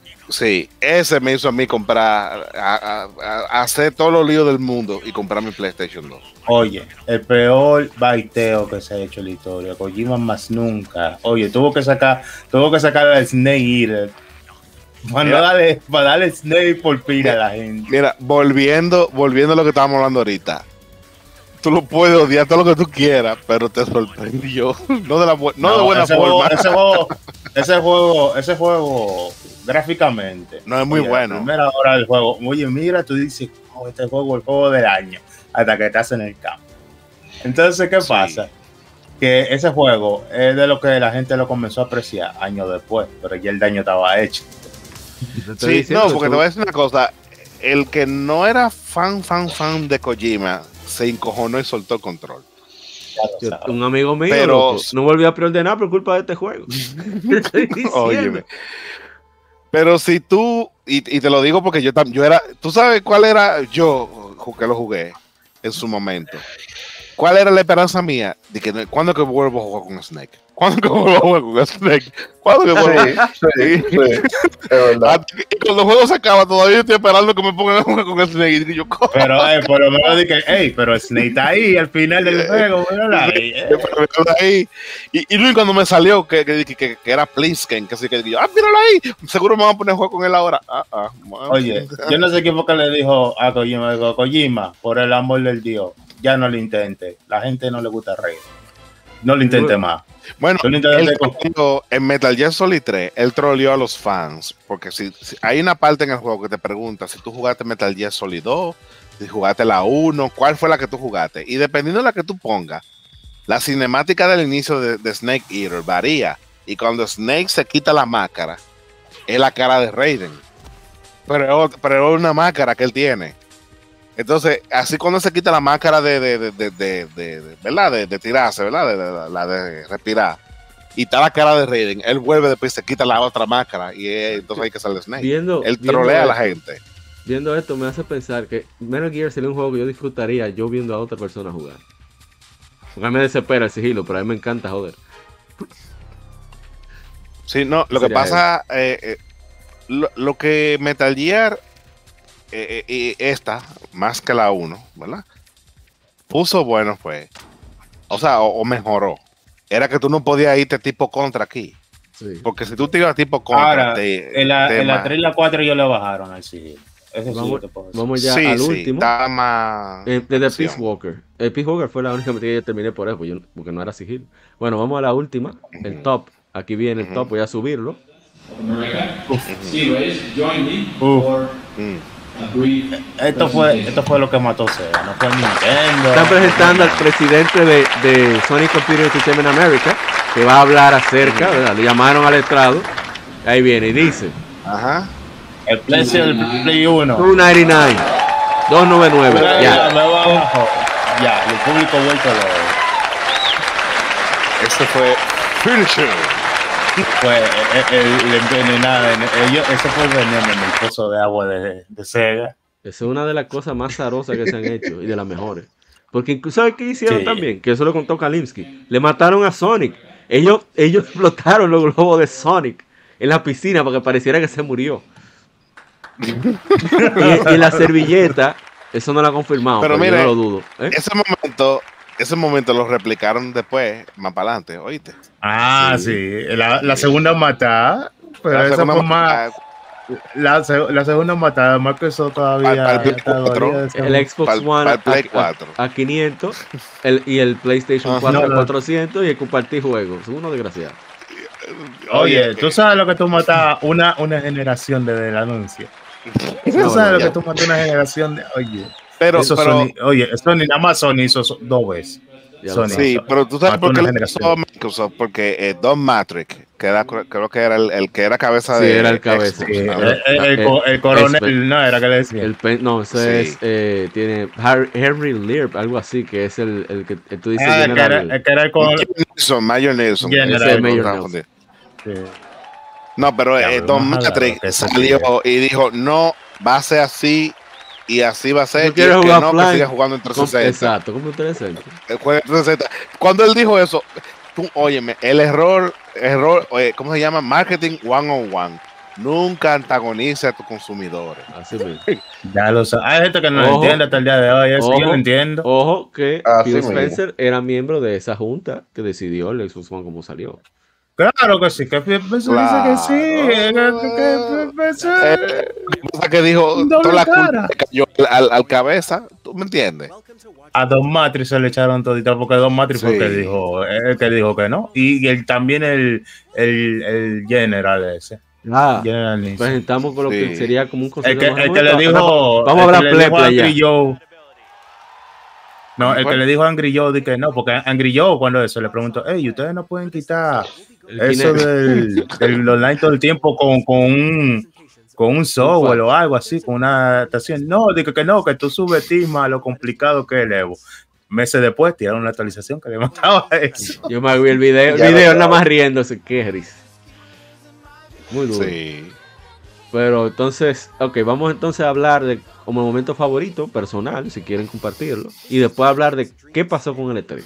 ¿Por qué, qué, por qué creemos, yo creemos porque no tenemos pruebas, pero tampoco tenemos dudas, que se al final lle- llegó a su final, mejor dicho, entre otras cosas. Bueno, personalmente pienso que el mejor momento es el de, el de, el de Sony, con el 299. Después, la ver- mi favorito, eh, personal, la presentación de Twilight Princess, que no se llamaba Princess todavía. Y tercero sería, esto ya es completamente personal, ¿eh?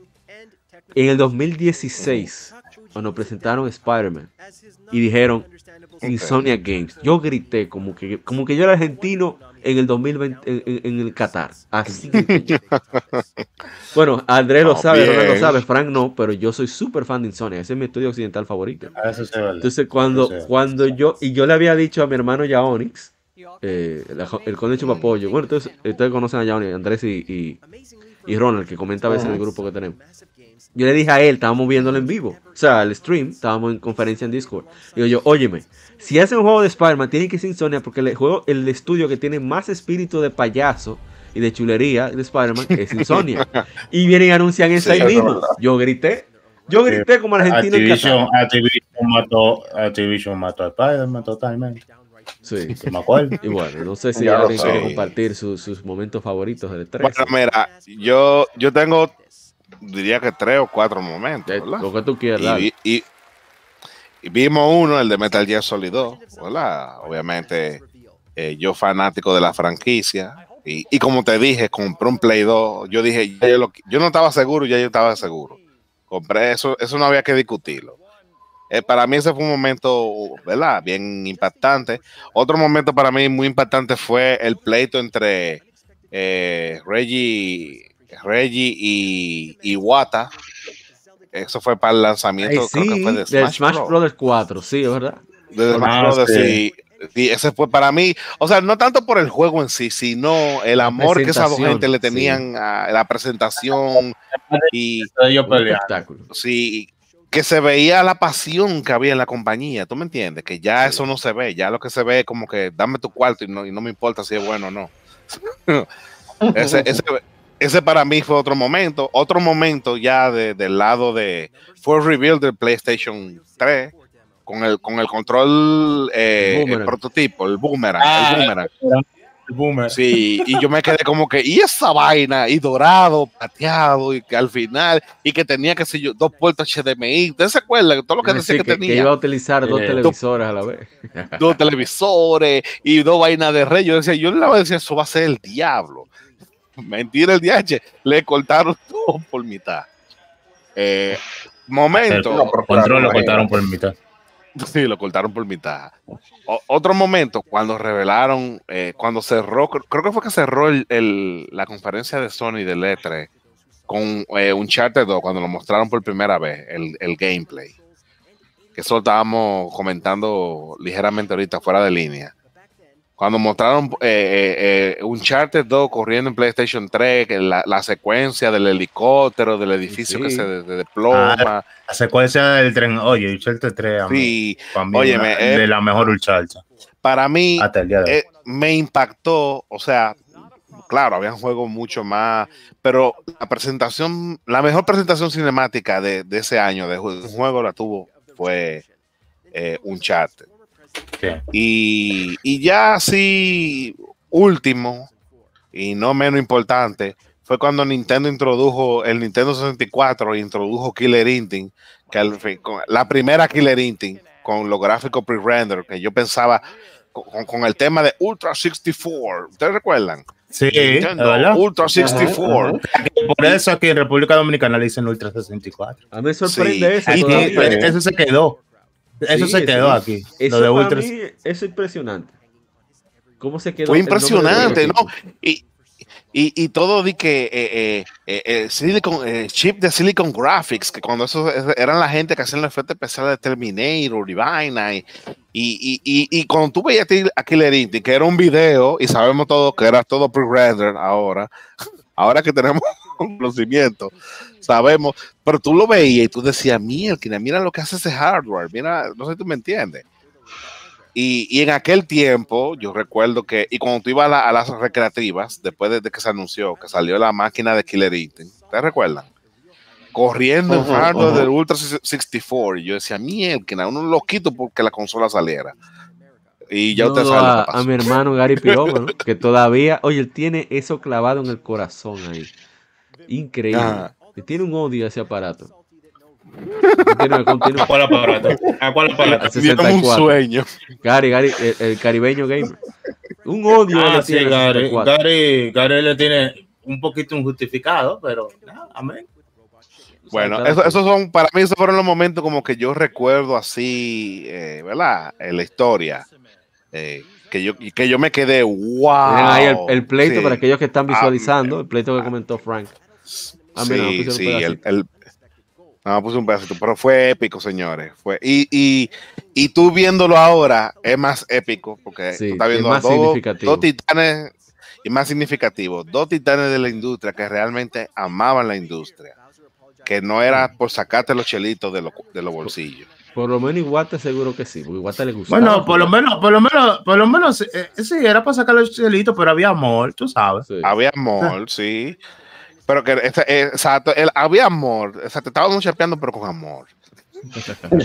Exacto. No, porque a mí me gusta eso. Digo, lo estamos chapeando, pero vamos a darle al público lo que quiere. Como hace la gente, los bacanos de nosotros, los Falcon. Falcon Sí. está chapeando a todo el mundo, pero es con amor. Con amor, exacto. Ay, Dios mío. Falco no tiene vergüenza para pedir. No, no tiene vergüenza para pedir. Dice, mira, estos juegos son caros y son japoneses. Usted los puede importar, pero es de lo que usted quiere. Me gustó que a, a, a Kondo le preguntaron, el CEO, CEO es, es muy abierto, en verdad. Y le, le preguntaron, dije, loco, pero que usted- ustedes no pueden ser un chinchín más bonito, porque ustedes son medio feitos. Y dice, bueno, tú tienes dos opciones. Podemos hacerte un juego bonito que dure 10 horas, o te hacemos los juegos que nosotros hacemos que duran 100. ¿Cuál tú prefieres? Y ya, Ya, resuelto. Uno es más resuelto. elige.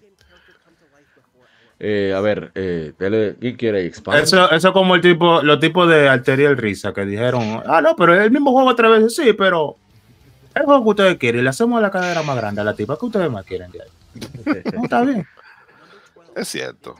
Eh, no sé, Spinal o, o, o, o la Harza Mara. Bueno, déjame hablar, déjame hablar. Los momentos míos favoritos fue definitivamente el dono de 9 de Sony. Matando, matando a Sega. Y tú sabes por qué me gustó, no digo simplemente que yo soy un fanboy de Sony ni nada de por el estilo. A mí me gusta. De hecho, espérate, espérate. Cuando una no, lo, no lo es. Él está comprando todo el Switch, ese traidor. Ah, no, ¿verdad? No soy sigue Sony. Sigue, sigue. El, el vaina, eso es que a mí me gusta cuando una empresa como que mata a otra con su mala fe. Y cuando eso Sega tenía una mala fe grandísima que Mira. tenía di que, que- que exclusividad de tienda, campaña, ajá. tú sabes, estaba crecida, La- tra- la mal- trató mal a, lo- a- a los clientes, lo engañó con el Sega 3, La, mala, 32 la malafera tan grande que ni Talinsky sabía del Sega Saturn. Sí. ya tú sabes. sigue. ya tú sabes.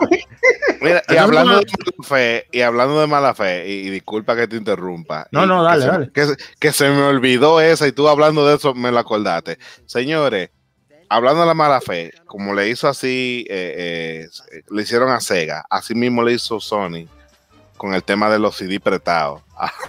Es. Es, es otro, es otro de mis momentos favoritos.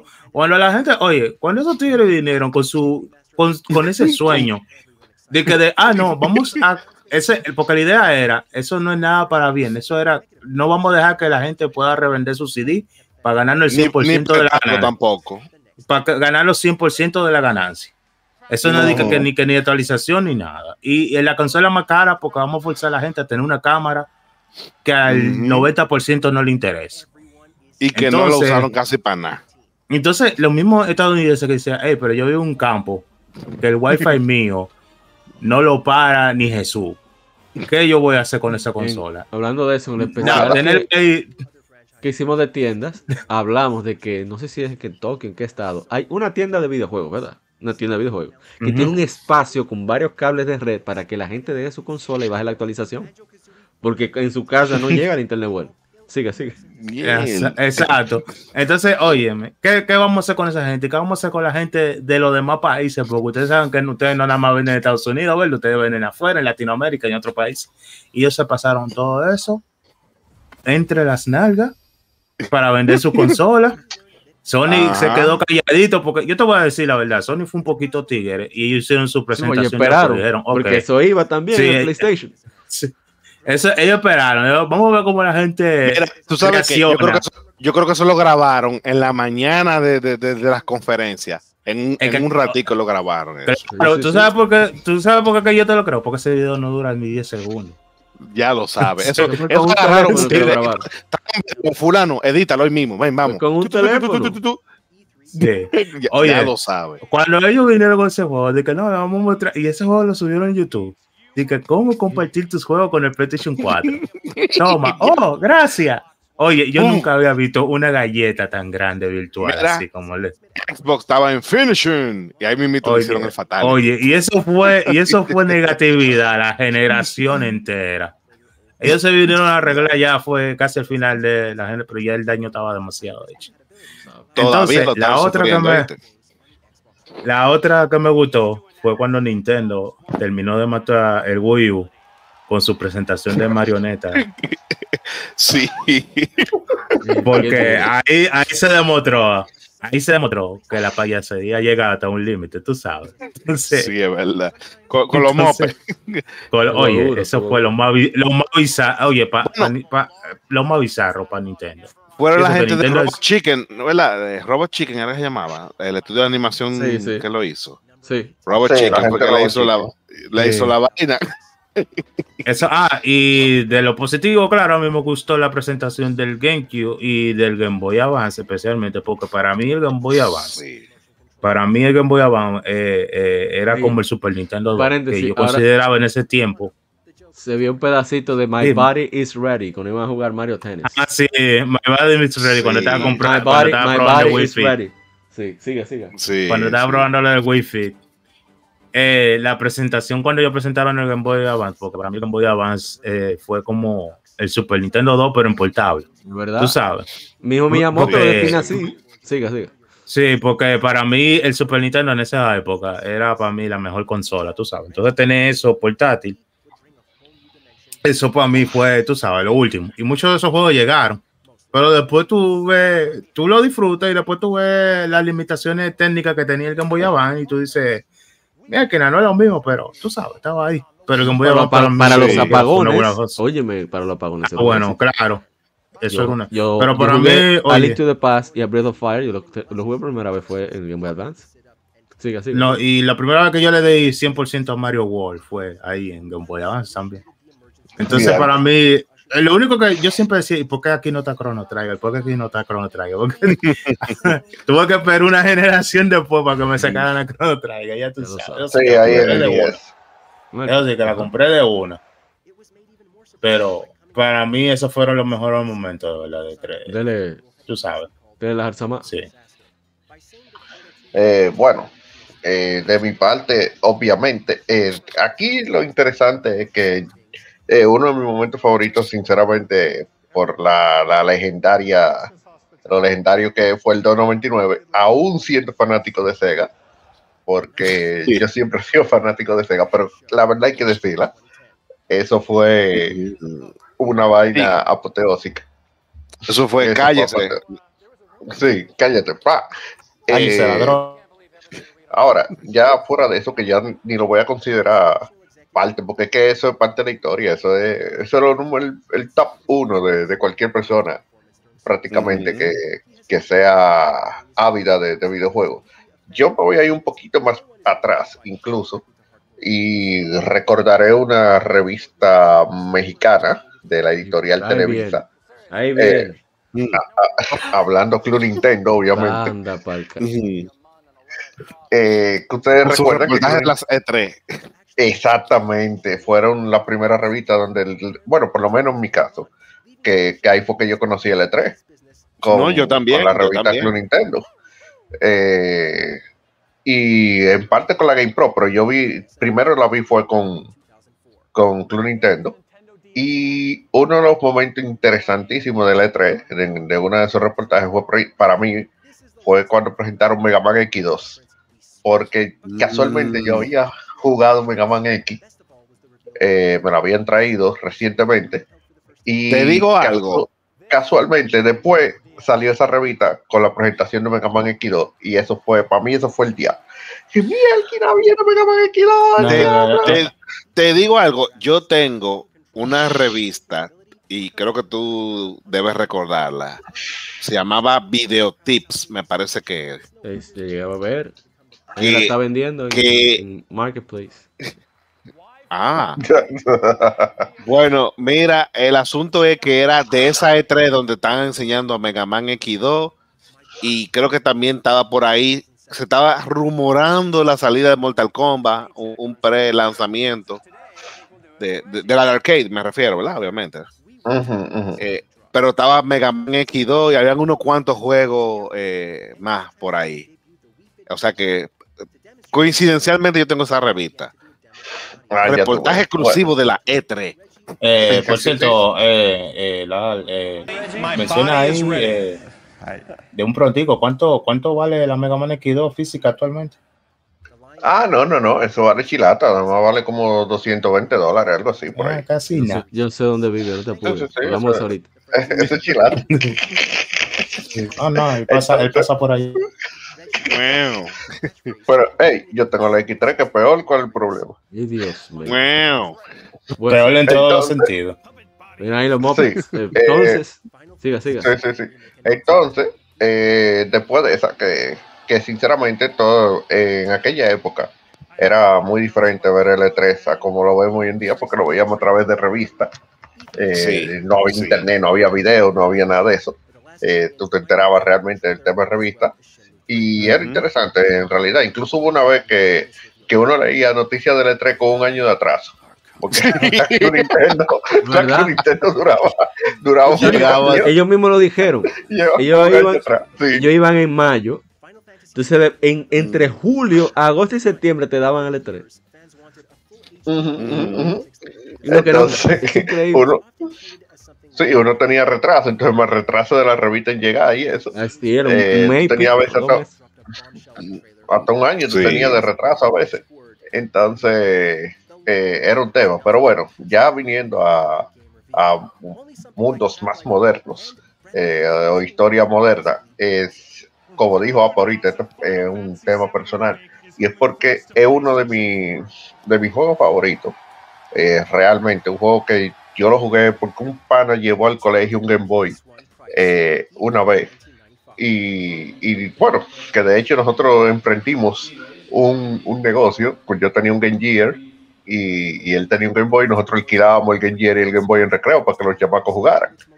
Pero obviamente, entre nosotros nos prestábamos la, la consola y el juego que él tenía en Game Boy era emprendedor, emprendedor. Sí, claro. El, el juego que él tenía era Kid Icarus. eh, y a mí me encantó eh, ese Ok. jueguito. eh, que después incluso lo, lo, lo llegué a jugar en Nintendo y todo eso. Por lo que ya se debe imaginar que de lo que no voy a hablar es precisamente la presentación del 3DS, pero específicamente cuando presentaron Kid Icarus para el 3DS, porque Mm, ya. ellos presentaron el 3DS. Todo muy bien, todo muy nítido. Y yo sí, ajá, sí, ajá. Y a mí no me interesaba en absolutamente nada del 3DS. Hasta que me- sacaron Kikaru. Cuando yo vi esa Kikaru, y dije, el diablo, no, yo tengo que comprar un 3DS para jugar esa Kikaru, qué sé yo qué. Mi decepción cuando juego la, la Key Icarus y, y el tema de que tú obligatoriamente tienes que apuntar usando la pantalla, vaina, porque el gimmick. Uf. eh, y entonces no, el segundo análogo no funciona. Ya lo sabes. eh, tiene que ser obligado con, con el lápiz. A esta es la fecha que todavía yo no acabo de sacar Icaro, porque es incomodísima de, jugar realmente. Pero esa fue la razón por la que, que yo compré un 3DS. Eh, más que incluso la propia Zelda, porque realmente de Zelda ellos lo que estaban anunciando era remake y, y eso, y qué sé yo qué. Eh, aunque yo compré el 3D de Ocarina, pero porque era un 3D de Ocarina, no por la Ocarina en sí. Eh, entonces, eso fue uno de, de esos momentos interesantes. Eh, sinceramente, otro de los momentos interesantes eh, tiene que ver con el E3, pero no es tanto eh, del E3 per se. Yo no sé si ustedes recuerdan los tiempos de PlayStation 3 que existía Whole Life Sí. Y, y casualmente, y casualmente, en, para un E3, ellos reprodujeron el boot de la E3 en el live, en el PlayStation Live, y tú podías interactuar. Incluso habían unos trailers especiales que se veían a través del, del live. No sé si, si se recuerdan de eso. Eh, que fue muy interesante. Eso me gustó mucho de, la E3. Fue un, un tema interesante. Eh, ahí, porque uno pudo de una forma u otra interactuar eh, con, el, con lo que era la E3 en sí. Quizás no estando físicamente, pero bueno, a través de, del like. Eso hubiese sido interesante, que hubiésemos tenido la, la tecnología de realidad virtual en ese punto. Sí. Eh, ahí sí hubiese sido muchísimo más eh, interesante ese, eso. Y bueno, finalmente eh, podría decir que el, el momento más impactante del E3 también puedo decir que sería en los tiempos de PlayStation 2, cuando, cuando el señor Kojima presentó Son of the Ender. Ah, sí. Es cierto. Porque, porque Son of the Ender, eh, dígale lo que se le diga a Kojima, es uno de los mejores juegos de mecha que hay ahí afuera. Eh, aunque el primero realmente fue A la una fecha. prácticamente, sí, fue prácticamente una excusa. Hay que decir la verdad, fue una excusa para poner un demo de Metal Gear, Sí, realmente pero sí. que, que de hecho ni venta. siquiera le hicieron, no, y, y ni siquiera le hicieron mucha promoción y vaina. O sea, ellos no me dijeron, aquí viene un demo de Metal Gear, porque en la presentación fue de Son of the Ender 2. Eh, Tú, oye, de- eh, Son of the Ender 1 creo que se vendió más porque, o, o la 2, perdón, porque traía un demo de Metal Gear. Solo. la 1, Eso pasó con Dragon Quest una. 8. Dragon Quest 8 trae un demo de Final Fantasy 12 aquí en América. Sí, Exacto. ese, que te Sí. ah, ese fue, es verdad, yo me acuerdo de eso. Yo lo tengo aquí. sí. en- entonces, eh, la presentación de Son of the Ender 2 fue excelente, fue buenísima. Ese trailer de, de Son of the Ender 2 fue, fue buení- buenísimo. Bueno, todavía lo considero uno de los mejores trailers de, No, espérate, de hay, un videojuegos juego, que han salido. hay un juego de GameCube que también traía un, un, un trailer, creo que era de la, de la Wind Waker. ¿Cuál era? Había uno Ah, también no, que era el Zelda. Collector's Edition. No, no, no. conseguías Exacto. Con un Ah, GameCube sí. que lo traía. O comprando. Ajá, un- sí, sí, me sí, era un bundle. Yo lo tengo. Sí, era un Sí, bundle. eso era un bundle. Era un bundle porque eh, esa collector es no por resale. Eso eh, viene en un bundle. eh. Ah, Eh, sí, sí, sí. Que, que de hecho, bien carito que está. eh, ese, No me emociona. jueguito. No, no me diga, pero. eh, Yo me pero emociono. Sí, ah, El- el GameCube con Chile de- da par de estrellas. bueno, aquí no, pero hay coleccionistas que lo desean. Yo se lo, yo se lo. No me entiendo. Ah, yo, soy cole- Sí. yo soy coleccionista consciente. Yo no te preocupes. Qué, qué difícil. No, No, pero queremos dólares, realmente-. Sigue. LOL. Pero sí, esas son. Y un- una mención especial a, a la presentación de Snake Eater, que la presentación de Snake Eater fue muy buena también. Eh, Sí, es cierto. Sí, es cierto. esa presentación de Snake Eater. Eh, no puedo hablar de la de Metal Gear 2, pero la de Snake Eater fue. Eso fue lo máximo, porque si no No, recuerdo la de mal, Metal Gear la de Hendrick, Metal Gear no tuvo dura. Lo que no tuvo duro fue ya cuando tú jugabas el juego. No, no, claro. Hay que Y- ir a hacer. Ah, tiene algo más. Diga rápido, ya nos estamos quedando sin tiempo. Sí, sí, sí. No, que, que tengo que mencionar eh, a Peter Molyneux y su frase. Usted ve esta bellota, usted la va a poder sembrar y va a ver cómo crece el árbol y se va a poder sentar a la sombra de ese árbol. Ya puedes hablar. tipo vende sueño.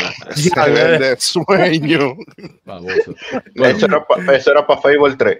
Vamos Ya, a hablar puedes, acerca ya de qué, causó la, la debacle del E3. Yo pienso que comenzando con... Miren, yo una vez hice un episodio dedicado sobre los demos, su origen, cómo se hacen, etcétera, etcétera. Investigué en Game Industry Beast, eh, leí algunas de las opiniones que tuvieron algunos desarrolladores. Yo creo que una de las razones principales es, fue el costo. Porque no te había ni ganancias y hay muchísimas formas de comunicarse con distribuidores. Bien lo dijo Sean Layden, que no tenía sentido. Aparte de eso, por ejemplo, un booth costaba, vamos a decir que el precio bajó, pero bajó de 10 millones, quizá 4. 4 millones es mucho cuarto como quiera. Hasta un millón. Demasiado. Más mover Sí. el personal que no va a estar trabajando, pero que va a estar ahí. Tú tienes que seguirle pagando y no va a estar necesariamente trabajando en el título. Dos, tener que hacer, tres, perdón, tener que hacer demos. Hacer demos es tú sacar de ese equipo de desarrollo que está trabajando en el proyecto que no está terminado, tratar de hacer una versión que sea plausible, que contenga todo lo mejor del título y tenerlo listo, que funcione para la fecha del evento. Y eso es un costo también.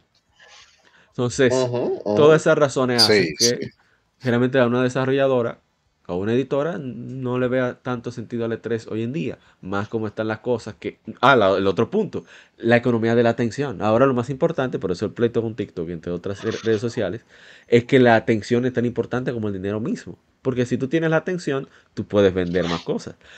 Entonces, el hecho de que en el Ujú, E3 ujú. sean días, son, ¿verdad?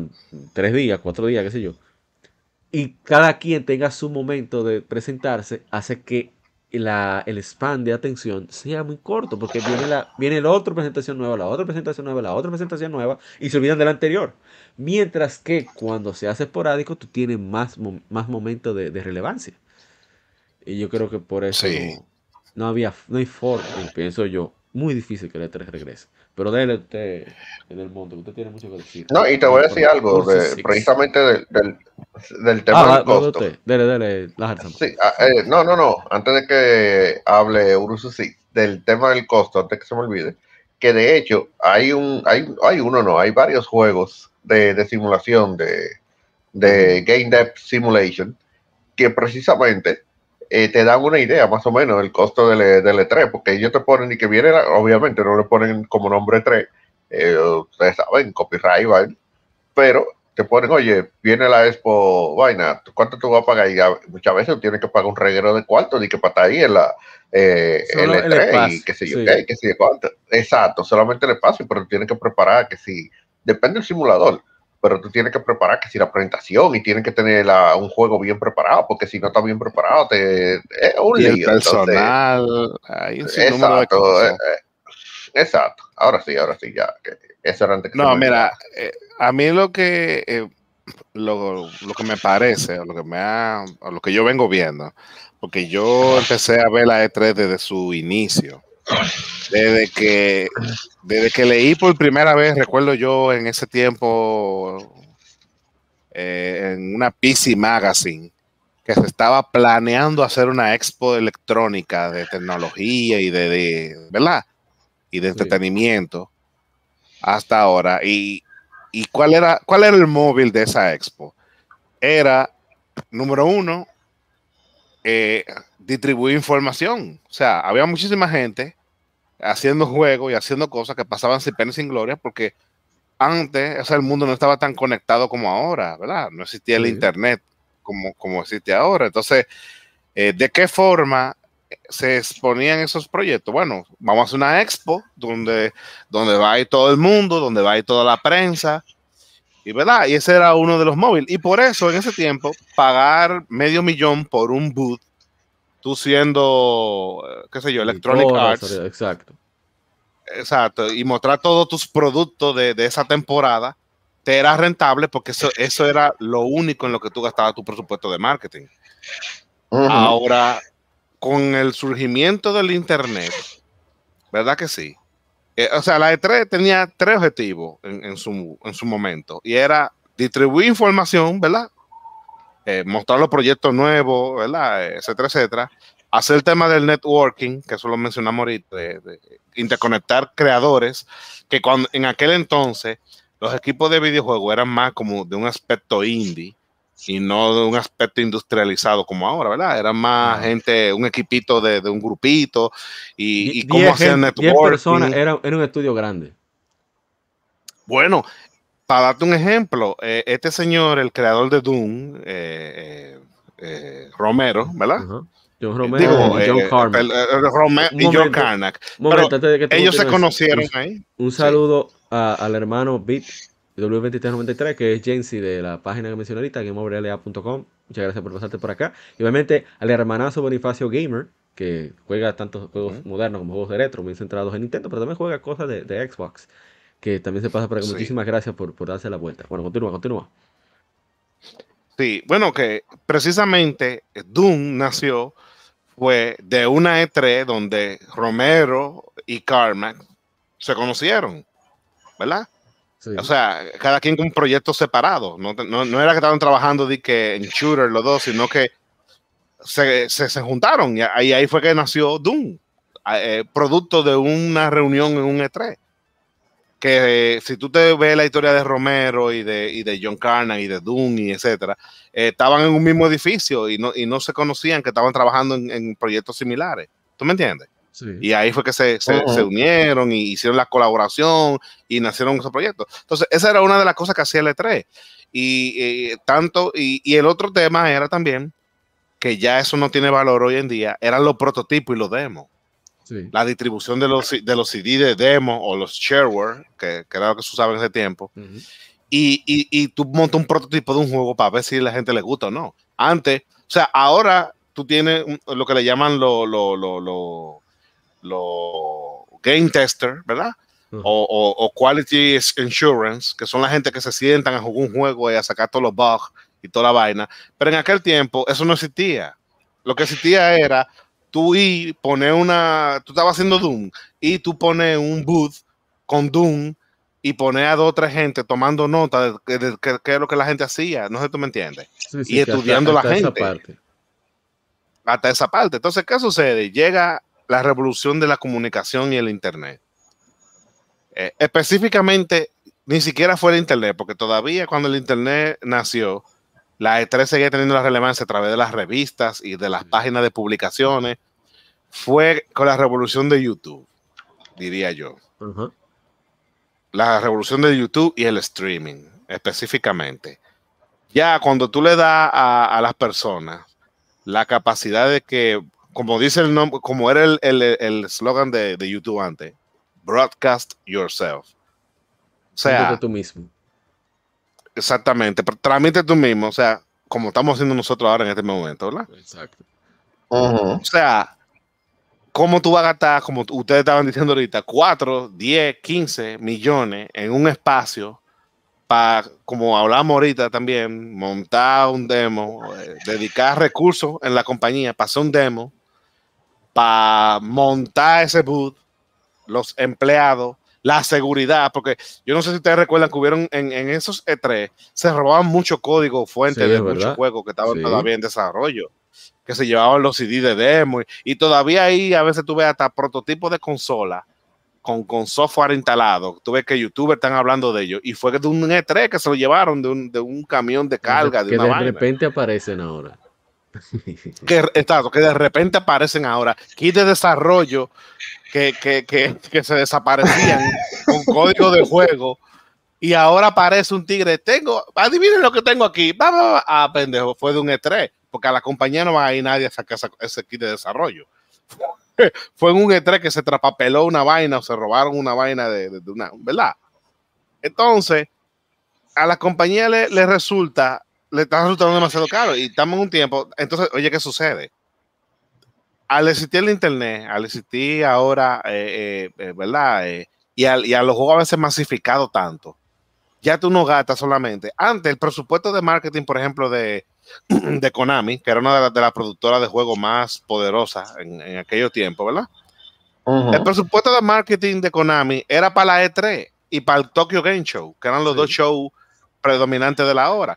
Pero ahora no, ahora tú gastas en televisión, ahora tú gastas en YouTube, en ads, en revistas. Antes, el presupuesto de marketing de una compañía era en E3 y en revista. Ahora no, ahora tú tienes 60 mil medios más O sea, se, desi- se- se diversifica más el dinero. Entonces, Y ya no sigue, te es teniendo, rentable. y sigue teniendo revista y todo eso. y siguen teniendo renta. Entonces, ya no es rentable tú gastar 15, 20, 30, 40 millones. Porque, porque uno nada más habla del espacio que cuesta como 4 millones. Pero Exacto. montar Pero toda esa el- infraestructura. Mover el personal, eh, Eh, tener contratar gente- profesional, oye, sí. Mira, cada vez que Nintendo traía a Miyamoto para acá con todos esos juegos demo y todas esas cosas y ese equipo, porque, porque no es nada más Miyamoto. eh, Miyamoto iba a enseñar Mario 64 aquí. Y no era de que Miyamoto solo con un cassette que iba. Era, era un equipo con tres o cuatro developers de los Bueno, que están desarrollando y, y juegos. toma en cuenta lo que tiene que dejar de hacer Miyamoto por irse al E3. por irse para allá, viajar con esos Exacto. equipos, con esos equipos prototipo, hotel, montar la vaina, tener los tigres ahí, seguridad para que no les roben la vaina, porque sabemos ya lo que estábamos hablando de lo que pasa. o sea, eran unos gastos que, que teniendo ya tantos medios de comunicación y, y- y- de accesar la información, ya son irrelevantes. Entonces, lo que le pasó al E3 fue lo que le pasó a, muchos, a muchas cosas, a la cabina telefónica, por ejemplo. No evolucionó con los tiempos. Se quedó con el mismo enfoque. ¿Tú sabes quién evolucionó el, el concepto de E3 y se lo quitó de la mano a la gente de E3? Jeff Keighley con, con los Game Awards. Me dice. El E3 debió convertirse Oye, en eh, algo eh, así como... Espera, espérate, ya que tú mencionaste Ujú. el nombre, tirando un chisme. ¿Tú conoces a Densho, que era un escritor de GM español, director de Xbox Game, Xbox Magazine en Sí. español, de Club Nintendo también? Sí. Él dice que, y yo, yo pienso más o menos igual, y un Tommy Tenarico hay un lío con lo de los créditos que él se otorga él mismo, el engaño que hubo con, con el Intellivision, Sí, que Keighley da la misma vibra, y no lo dudo. Pero vamos a ver, sí. sigue, sigue. No, no, sí. Oye, Jeff Keighley, ¿tú sabes quién le dio el golpe final a, al E3? El Summer Game Festival. Jeff King. Sí, con Jeff Keighley. No, con lo que, no, no, no, no, ni siquiera con el Summer Game Festival. Con los Game Awards. Sí, es verdad. ¿Tú sabes por qué? Porque el Game Awards es un show millonario, pero evoluciona, eh, hace lo mismo que hacía el E3 y un chin más. ¿Qué hacía el E3? Era mostrar productos y cosas aquí. ¿Qué hacen los Game Awards?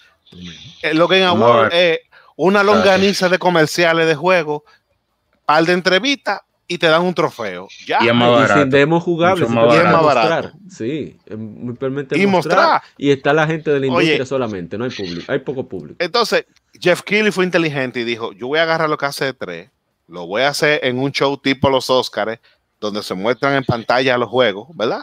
Sí.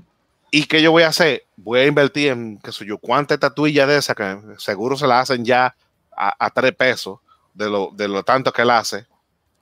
Y Sí. voy a dar unos premios. Entonces, todo el mundo, a todo el mundo le gusta que le reconozcan su esfuerzo, ¿verdad que sí? Y todo el mundo va a ir a eso.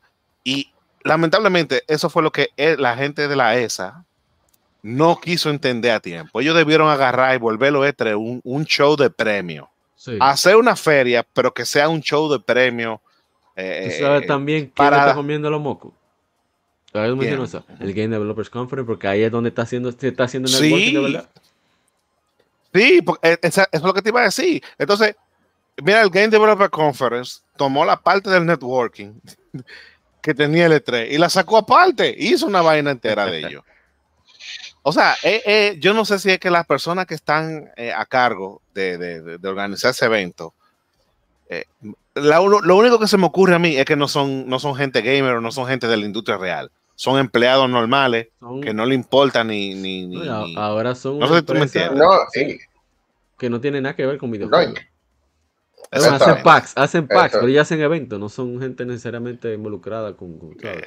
involucrada. Sí, porque, o sea, lo que te quiero decir, todo lo que hace el, el, el Gamescom, ¿verdad? El, el, el- el- perdón, el Game Developer Conference, todo lo que hacen los Game Awards, son cosas que la E3, que ya estaba mucho mejor establecida que esas dos, pudo hacer Es verdad. y mantenerse relevante.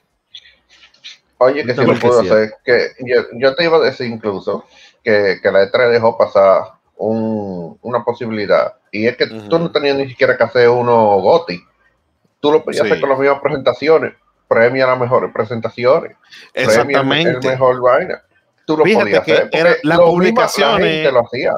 Sí, oye, la- eso te iba a decir, las publicaciones, IGN, GameSpot, era lo que le estaban dando premios de que mejor, mejor conferencia, mejor vaina, mejor pendeja.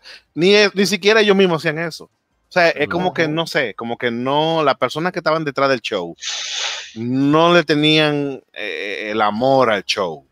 ¿Tú me entiendes? No entendía cuál es el corazón del show. Si a una empresa tú no le das una razón o motivo para justificar un gasto como el que se hacía en un E3 y le da un beneficio, porque todo el beneficio no necesariamente tiene que ser económico, puede ser un beneficio de reputación, porque cada vez que Kojima o Miyamoto o quien sea sale con una estatuilla de un Game Awards ahí, es un GOTY. Es, es un, un- un best game, un best audio, un best eh, diseño. No, no sé si tú me entiendes Sí. es un Oh. galardón que a nivel de reputación te suma. ¿Y, quién- ¿Y quién da ese galardón? Ese galardón lo dan un grupo de tigres, igual que la Academia de los Oscars. Un grupo de tigres de los mismos game developers, se los reparten entre ellos, viejo. Pero tú sabes qué hace eso. Eso te vende, eso, eso es como la ramita de, de los festivales de cine. sirve de, Cuando un exacto, de juego- referencia. de referencia. Goti, Goti del 2000 tal, Goti del que sé yo, tú dices, wow. Eso, óyeme, de hecho, estaban hablando una vez, eh, creo que era, no sé qué compañía era, si era EA o era Activision, que tuvo un Goti y, ah, creo que fue Far Cry, que hubo un año que ganó el Goti y, y todos los Far Cry de ahí para adelante, una de, la- de las cosas de marketing de ellos era ganador del GOTY del tal año. Pero ya el, el juego de, el juego actual ya no era GOTY. El que fue GOTY fue hace uno, creo que fue Far Cry 3, que ganó como GOTY por ahí. si mal no recuerdo. Eh, me pueden con corregir. Yo no, yo no recuerdo. Y se quedaron con que no. Una, una franquicia, sí. Ellos lo que dicen es una franquicia ganadora del GOTY. Pero ¿cuál fue que ganó el GOTY? Porque, porque no fue este. Sí. ¿Tú me entiendes? Entonces, E3 lamentablemente se quedó atrás con los tiempos. Yo ahorita le, le comentaba a ustedes offline que yo entiendo que él puede volver cuando alguien que tenga el real interés y, y- y el ingenio, ¿verdad que sí? Sí. Logre, porque es, es un nombre, es, es- ese brand, esa, esa marca de E3, y es una marca con peso, ¿tú me entiendes? Ujú. O sea, No no todo el que está en el, el- en el- es claro que sí. Eso es como el nombre de Atari. El nombre de Atari, Atari puede ser que no esté haciendo muchas cosas, pero cuando tú oyes Atari, tú, tú no tienes que saber mucho de videojuegos ni nada. Tú sabes que eso es, No, eso es videojuego. a todos los al igual que todavía se le dice Atari en este país. exactamente. A- al igual que Nintendo, ya, independientemente de qué sea lo que se esté hablando, tú de una vez piensas en videojuegos. Un Nintendo Y inmediatamente. esos son un Nintendo, esos son marcas, ¿tú me entiendes? Que lamentablemente eh, eh, Sony no tiene, tiene fuerza así, pero no tanta, ¿verdad? Porque la gente, todavía el- el- la marca PlayStation no, no ha llegado al nivel de Nintendo. PlayStation de- tiene de- que de- trabajar para tener fidelidad. Nintendo la tiene por default. Sí, por default. Y, y Xbox necesita más fidelidad, más, más reconocimiento de marca. Sí. Pero E3 tiene ese peso. Y si alguien con buena cabeza de negocio toma esa marca, esa brand, y, lo, y lo recrea entre, en algo más productivo y algo más, eh, no sé si tú me entiendes, eh, sustancial, puede hacer algo. ¿Va a pasar el año que viene? No lo creo. ¿El año que viene de más arriba? No lo creo. Tiene que cambiar algo muy radical. En algún momento va a pasar. Y sería una pena que desapareciera, realmente. Esos son mis dos dedos de frente, como digo yo. bien. Entonces, ¿qué crees? Spinal eh, o, o más. Bueno, mira, yo te puedo decir que el E3 lo veo muy difícil realmente que, que vuelva, porque es que, como estamos hablando, eh, a menos que yo haga un rebranding y, y le den un giro, porque miren, yo no voy a decir algo. Eh, desde ese punto de vista, no sería imposible que vuelva, por lo que voy a decir. Las compañías apoyan eh, ese tipo de eventos porque ellos van al DECCOM, ellos van al Summer Game Festival, ellos van al TGS. Eh, pero ¿qué pasa? ¿Qué tienen esos eventos que no tenía el E3? Eso sería lo que ellos tienen que, revisarse y, y ver eh, y decir, bueno, mira, tenemos que hacer hacer aquello para volver a llamar la atención. Y vuelvo y repito, in- incluso lo mejor sería que ellos pudiesen eh, dar premios a que sea la mejor conferencia, que sea el mejor eh, demo, que sea el mejor trailer, etcétera, etcétera. Y hacerlo así, tipo eh, los Game Awards, porque sería algo interesante, sería un twist que, que llamaría la atención. Y esa podría ser una forma de, de entrar, porque, o sea, lo acabamos de decir, el E3 tiene peso, es una marca que, que realmente tiene un peso en el mercado y estamos hablando de más de, podríamos decir que prácticamente 30 años Sí. eh, Sí, casi en el 30 mercado, En el 90, casi exacto, casi 30, 28, 25 casi 30 años. años. No, 28 años que tiene, creo. Sí, sí, más o menos. 28, Tiene, está cerca de los 30 ya. Sí, está llegando. Sí, está cerca de los 30 años. Eh, realmente es una pena que, que un evento de esa trayectoria se, se vaya a pique por un simple hecho de no saber eh, reinventarse. Y es cierto, o sea, eh, está bien, le pasó a Blockbuster, le pasó a, a la cabina de teléfono y etcétera, etcétera. Pero ellos tienen la forma de, en la que ellos se pueden reinventar realmente. Porque vuelvo y repito, no es que las empresas no quieren ir a ese tipo. Ah, que ya yo tengo mi Nintendo Direct, yo no vuelvo para ningún sitio. Nintendo tiene Nintendo Direct, pero ellos van en TGS. Si, si quieren Sony. ir por el Summerfest, ellos van por el Hasta Summerfest. Sony va. Sony, De hecho, Sony, Sí, una vez Sony tiene compró su un espacio y- para, y- para indies en Japón, que mucha gente no lo sabe, pero Sony Sí, está captando sí. mucho talento en Japón. exactamente. Sí, sí. Entonces, ellos sí están interesados en ese tipo de eventos. Lo que pasa es que eh, si tú me lo pones tan difícil como sabemos que, que lo hacía el E3, eh, a, a los que realmente importan, porque tú se lo puedes poner difícil a la gente de fuera. Ah, que, que hay que hacer cuarto porque eh, el E3, qué sé yo, que tú puedes vender boletas. Y Sí, que vaya claro gente que como sí. una con, claro que sí, que vaya gente como una con, como una Comic Con, pero versión de, de gaming, claro que tú lo puedes hacer. Ahora, si tú quieres eh, que gente, por ejemplo, vea o juegue demo y que sé yo que vende una boleta super VIP como hacen con los Comic Con, que es una boleta mucho más cara. Es automa- y, ilimitada. Automáticamente tú vas a rebajar el número de personas que, que va a acceder a eso. O incluso que puedan acceder a conferencias, etcétera, etcétera. Y centra todo en la industria, como se hizo con, con el DEFCON. Y a tu premio y tu vaina, y que incluso el que vaya pueda votar por la mejor conferencia o el mejor demo y etcétera, etcétera. Y, y Eh, interesante, pero- y disculpa, es interesante algo que tú mencionaste ahora mismo, que la gente no sabía, pero antes, en las primeras de tres, se daban, la- las charlas que se daban ahora en, en el Game Developer Conference, se daban charlas en E3. O sea, Sí. tú tenías el, el, el show floor, donde estaban todos los demos y todas las cuestiones, pero habían secciones privadas donde la gente se daba, donde daban charlas y se iban a coger charlas. Y eso era parte Ujú. de lo que era el show. Y después se lo dejaron lo dejaron ir. Yo no sé qué fue lo que pasó. Pero disculpa, ya. Game Developers Conference. Siga, siga. Spinal. Digo, perdón. Sí, sí, sí, sí. Sí, entonces eh, realmente hay espacio de, de mejora y habría espacio en el que ellos pudiesen eh, volver. Por lo que pues, sinceramente no veo que haya problema en eso. El problema está en que lo veo difícil no porque no haya dado cómo volver, sino que yo no veo que ellos tengan interés en, hacer esos cambios. Claro está, ellos la suspendieron este año. Eh, perfecto, porque todo el mundo dijo yo, yo no voy para allá, ¿qué diablo voy yo para allá? Pero habría que ver si, si entonces de aquí al año que viene ellos vienen con un incentivo para hacer que, que las empresas vayan, a lo mejor no están oyendo y toman nota y hacen eh, y programan el E3 como estamos hablando aquí y a lo mejor vuelven y, y vuelven más fuertes que nunca. O Ojalá. quizás dejan eso ahí, eh, o quizás dejan eso así y ya y sueltan eso en banda. Ojalá, Eh, porque eh, o- eh, personalmente en mi bucket list estaba que yo quería ir a un E3, a un E3 como se hacían en los 90 y en, y en los y en los primeros principios de los 2000, pero ya eso como que no se me va a dar. Imagínate. Pero ya, eso es lo que estaba diciendo. Spinal. Tiene ahí sus dos centavos.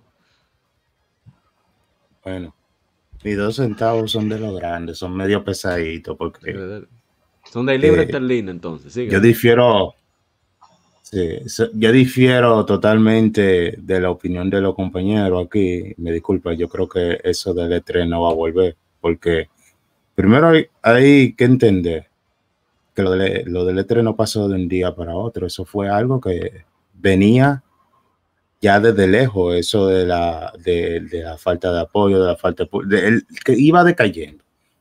Iba decayendo tanto por, no solamente por el pasar de los tiempos y la modernidad, sino por la falta de adaptación de la misma persona que organizaban el evento. Yo me acuerdo que el E3 no hace tanto, antes cuando se reunían y todo, para darle open al público que iba ya a gastar su dinero para que pudiera hacer aunque sea preguntas a los desarrolladores del juego, ellos se tardaron demasiado.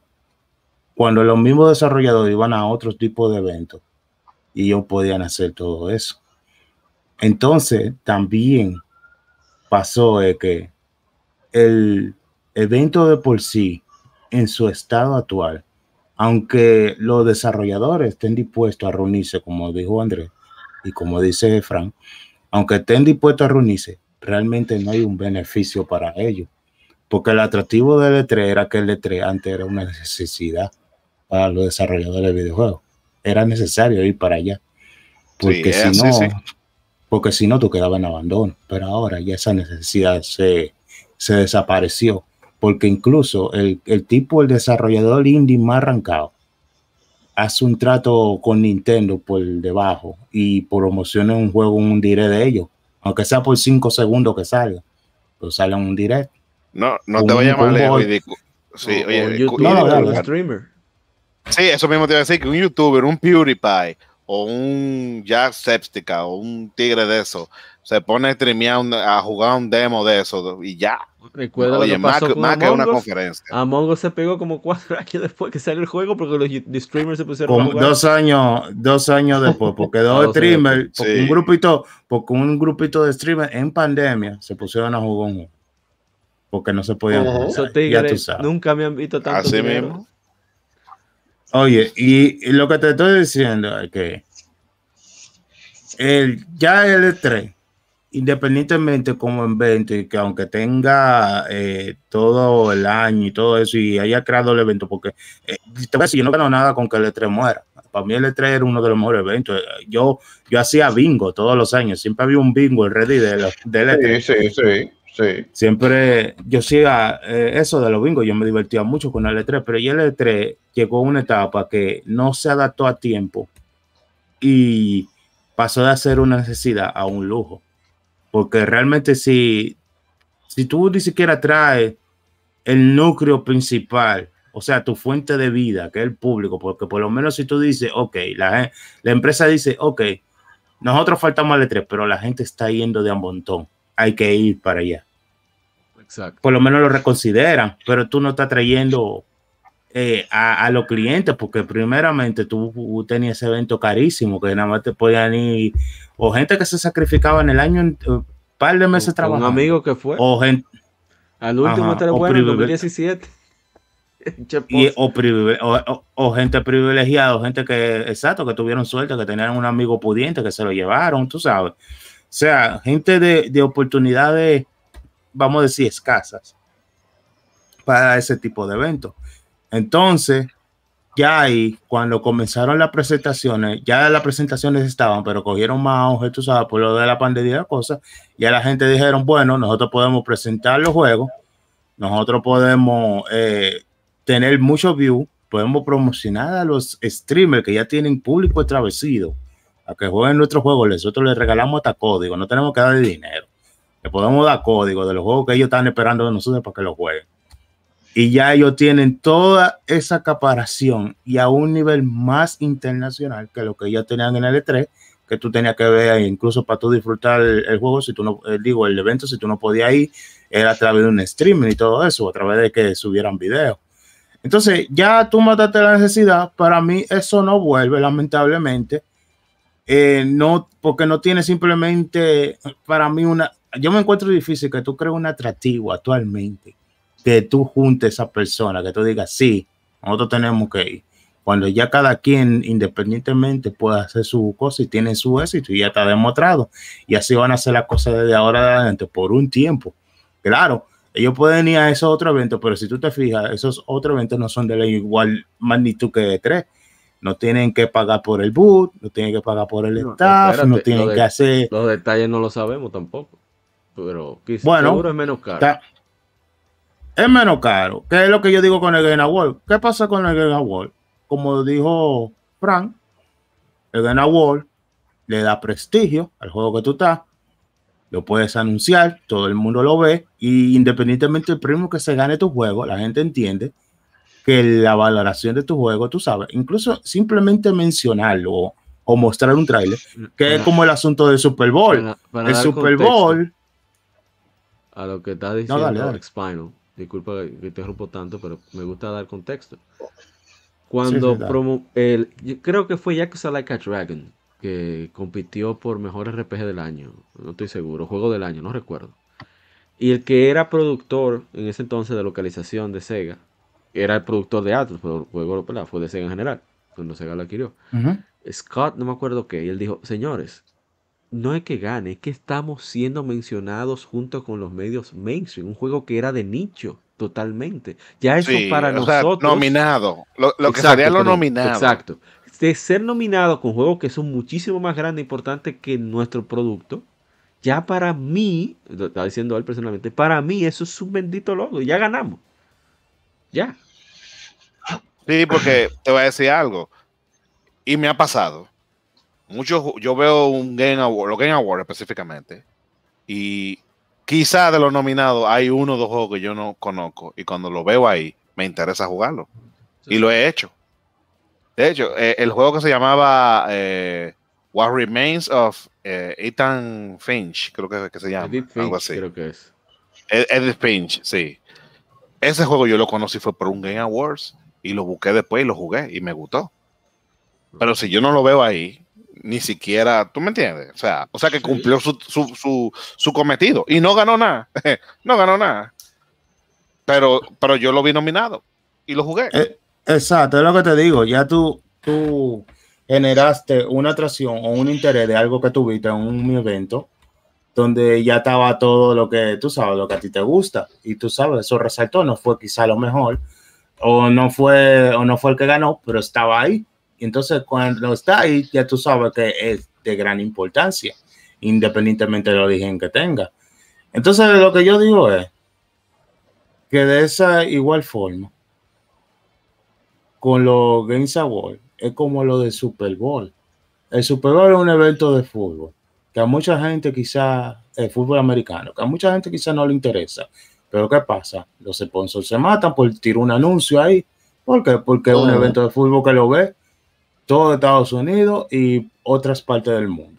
Y esos cinco segundos de anuncio son los más costosos. ¿Pero por qué? Porque hay, porque hay un interés y hay un público y se ha demostrado que esos cinco segundos de esos anuncios le generan mucha ganancia. Sí. Le generan Sí. mucha ganancia a cualquier empresa. Oye, cinco segundos, cinco, diez Sí. segundos y hasta quizá un minuto. Lo más caro que tú puedes pagar un anuncio en tu vida. que, que yo no sé si ustedes sabían que el tiempo de halftime y de anuncios en el Super Bowl, eh, desde el origen hasta ahora, ha ido incrementando, porque se ha, vuelto, se ha vuelto más negocio el halftime y los anuncios que el mismo juego ya. Sí. Exacto. O sea, porque que la gente ya ha mostrado interés y que le ha, y que le ha beneficiado a la gente que nada más ve el Super Bowl para ver qué tipo de anuncio. Y tú ves que los anuncios que normalmente presentan tienen gente hasta famosa, eh, ganadores de Oscar, gente del medio. ¿Tú entiendes? Un anuncio Ujú. que tú dices, wow. Entonces, Grosero, grosero. entonces ¿qué pasa? El E3 no tiene eso actualmente. Es verdad. No tiene, no, no tiene eso que una de esas empresas de videojuegos diga, sí, yo tengo que ir. Y sí, yo tengo que dar mi cuarto porque ese, el juego mío tiene que aparecer ahí. Y, y Y tú no que- sabes, sí, y No, disculpa, sí. y tú sabes algo que, que, que yo ahora tú hablando, recordé, que fue una de las cosas que le empezó a hacer mucho daño al E3 en su momento, fueron las filtraciones en internet. Eso es cierto. También. Eso lo mencionaron. Oye, las filtraciones, que va a salir tal vaina, y se Plus. filtraban. Sí, que, que alguien dejó una USB pegado con un trailer de Resident Evil que iba a salir o de lo que sea, y salí, se regaba en YouTube eso, y ya cuando lo venían a tirar en la conferencia, ya perdió todo el impacto. Eso también, eh, la, la poca seguridad, porque la gente del mismo estado, incluso porque la misma compañía de videojuegos de toda la persona, todo el staff, y- y- porque estaba el staff de E3 y estaba también el staff de la compañía, de todo ese movimiento de gente, ellos no tenían como un control de quién podía estar en qué sitio y quién no. Entonces, cuando uno puede ver, uno de esos hasta contratistas, soporte técnico, ah, veía uno de esos USB con esos datos y regaba eso. Hace una mega copia. Exacto. Y tiraba Oye, y- todo eso. Y oye, y en publicidad, el momento es tan importante como el producto. Exactamente. Y que se filtre una vaina antes de que. Mira, mira lo que pasó con GTA 6, fue, ¿verdad? En estos días. Sí, sí. Ujú. Las filtraciones. Eso le hizo un daño terrible a, a ese, a a ese proyecto. comenzar Ah, otra ya- vez ya lo sabe. cero. Ya lo Terrible. sabe. Oye, oye, la gente no lo ve así. Ay, mira que sí que vienes. Y contento. ¡ah! Pero eso le hizo un daño terrible a ese proyecto. Oye, y, la, y las filtraciones de Street Fighter 6. También. Eso, oye, esos tigres dijeron, ok, el juego así, pero esos tigres le dio una depresión grandísima cuando ese juego se filtró Bueno, porque para, que- para- Oye, ¿cómo se dice? que hay Ah, veces que, que cambian eh, el proyecto incluso por eso. para, para Simplemente por eso. más eso, para que la gente entienda, porque a veces no, no se llegan a manifestar tanto los desarrolladores. Ahora sí, un poquito más por Twitter, pero creo que donde más fuerte se sintió es, y no fue un, no fue un, leak, pero para que se entienda el, el contexto más o menos, el sentimiento, que por qué no ha vuelto algo parecido en Smash Brothers al Subspace Emissary, el emisario subespacial, el modo historia de Smash Brothers Brawl. Porque eh, como la gente estaba subiendo, los videos eran una compensación de el avanzar en ese modo, en Super Smash Bros. Brawl. Entonces, la gente subir Sí. todo a YouTube, eh, va- eh, Sakurai consideró, "No, pues si la gente lo está viendo todo en YouTube, no vale la pena el esfuerzo, porque yo lo que quiero es que estén contentos por haber logrado ver el video. Esa era la compensación. Dejó de hacerlo. El video era un premio, era el Sí. premio por tú haber superado algo. Sí. Exacto, ya- por eso, por eso es para que tú veas. Pero es lo que te digo, que es como tú dices, todavía. ahora mismo, ahora, ahora, ahora todo lo que sale, por ejemplo, el hype que la gente tenía por la Resident Evil Remake, eso era espectacular, ¿tú entiendes? Entonces cuando un hype así, que tú nada más ves lo que la compañía quiere que tú veas, eso Exacto. es, eso es algo maravilloso. Cuando tú ves la otra, entonces cuando a ti te lo spoilean, y ese era el peligro, lamentablemente que tenía el 3, que no fue, que no pasó ni una ni dos veces, fueron varias veces. Fueron Y eso veces, también le causó daño. Entonces Sí. ya la compañía no tienen que bregar con personal desconocido, no tienen que dar ese dinero, no tienen que pagar presentadores, no tienen que pagar equipo, no tienen que pagar viajes, No. lo hacen desde la comodidad de su casa. Entonces, para mí, todo ese ahorro de dinero, porque ahora más que nunca con la recesión mundial y todo eso, lo que se piensa ahorrar dinero, para mí, E3 no vuelve. Lo que sí puede volver es un evento masivo gaming que pueda atraer a la empresa, pero no va a ser E3. Ya es otra cosa. Pero E3 para mí ya, E3 ya dio todo lo que tenía que dar, se apreció mucho históricamente, lo tendremos en los recuerdos, pero para mí eso ya murió. Murió y hay que evolucionar y va a venir cosas mejores o cosas peores. O cosas peores, o va a venir Jake Kiflin y se va a desnudar uno de los Game Awards y se va a acabar también. Pero O, o el, o de el tigre, o el tigre este, el director de, de, de tú, no recuerdo cómo se llama. De tú, de sí. No, de- de- de- y, y, y va a decir fuck the Oscar otra vez. Lo Sí. máximo. Ese tipo, tú- oye, si hay un, un desarrollador occidental que tú lo que conoces, uno de ellos. Porque Eh, qué tipo tan genuino, Dios mío. Ese no tiene nada de vergüenza. Y lo que Luis, de papá, cine. ese tipo tenía un- ese tipo tenía una droga y un humo. Él es, él es hermano de Fares Fares. De, de First el, el actor.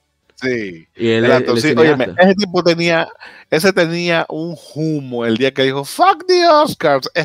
Óyeme, se le veía, tú le- cuando tú le veas a un tigre los ojos japoneses y no es japonés, el tipo Ese estaba, tigre loco, te- loco. tenía, tenía un pase, oye, tenía un pase.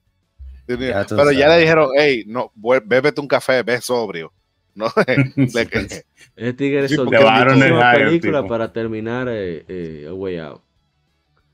Ya tú ya sabes. lo- ya lo sabes. Eso como, eso como el tipo, eso como el tipo de Heavy Rain. Todo el mundo dice, hey, pero los juegos tuyos pueden seguir de Sí. película. Él dice, no, pero yo lo quiero hacer juego. exacto. No, pero, De- de- pero David eh, Cage. por lo menos en defensa de Fare Fare, su juego tiene mecánica que son muy buenas. Sí, sea, eso sí, eso sí. Él, él es muy creativo. Brothers, Tú sabías que él, es muy- Sons, sí, ese juego me dobló el cerebro. Sí, mira, espérate, ¿cómo es? Que tuve que. Sí, él es muy creativo. Tú, oye, él, él, yo diría que si él sigue desarrollándose, iría en la misma línea de, de Kojima. En, en materia de, de, lo creativo y, lo, y, y contando historia. Lo bueno que él es contando historia. Él, él podría con más presupuesto y más experiencia, porque hay que tener en cuenta que él no tiene, él no es game developer. nada más ha hecho tres juegos. O sea, Predators, A Tales of Two Sons, Sí. a, a- A Way Out y ahora It Takes Two. Ya esos son los tres juegos que él ha hecho. Sí, y, y ha- y han sido bien creativos. Oíste, todos. Sí. Bueno, yo, eh, comentarios rápidos, porque ya tenemos que, que cerrar. De hecho, nos pasamos ya por 20 minutos. Yo pienso que el Siempre, E3, siempre nos pasamos. la uni- el único chance es que somos cu- cuatro personas, ¿cómo se dice? Entusiastas. Si fuéramos más aburridos, Ya. pudiéramos medir más tiempo. Que, bueno, quizás somos aburridos para alguien, pero que no creo que llegue hasta este punto si está aburrido. en fin, sí. El E3, yo no sé qué hace. El Tokyo Game Show, yo me puse a ver el contenido. El Tokyo Game Show tiene espacio para indies, pero no solo espacio para indies. Indies de Latinoamérica, indies de Sudáfrica, de África, indies de, de, de, ¿sabes? del Medio Oriente, indies de Europa, indies. O sea, el, el, el Tokyo Game Show, desde el, desde el principio, que era el, el Tokyo Toy Show que se llamaba, tiene eso, estaba dividido perfectamente. Un, un par de días, tres, dos, tres días para la gente de la industria, dos o tres días para el público. El Ether tiene que copiar, tenía que copiar desde antes algo así. O sea, de, de, de, Sí. de que Es lo que 2010. te digo, Y que no, fue esa- que no se adaptaron. y tratar de ver, yo, yo creo que Frank dio la clave, si es que quiere que, quiere que se reviva. ¿Qué está haciendo el Tokyo Game Show que no ha sido interrumpido? Mm, quizás por el COVID, pero sigue cada vez más sólido. ¿Qué están haciendo? Sí.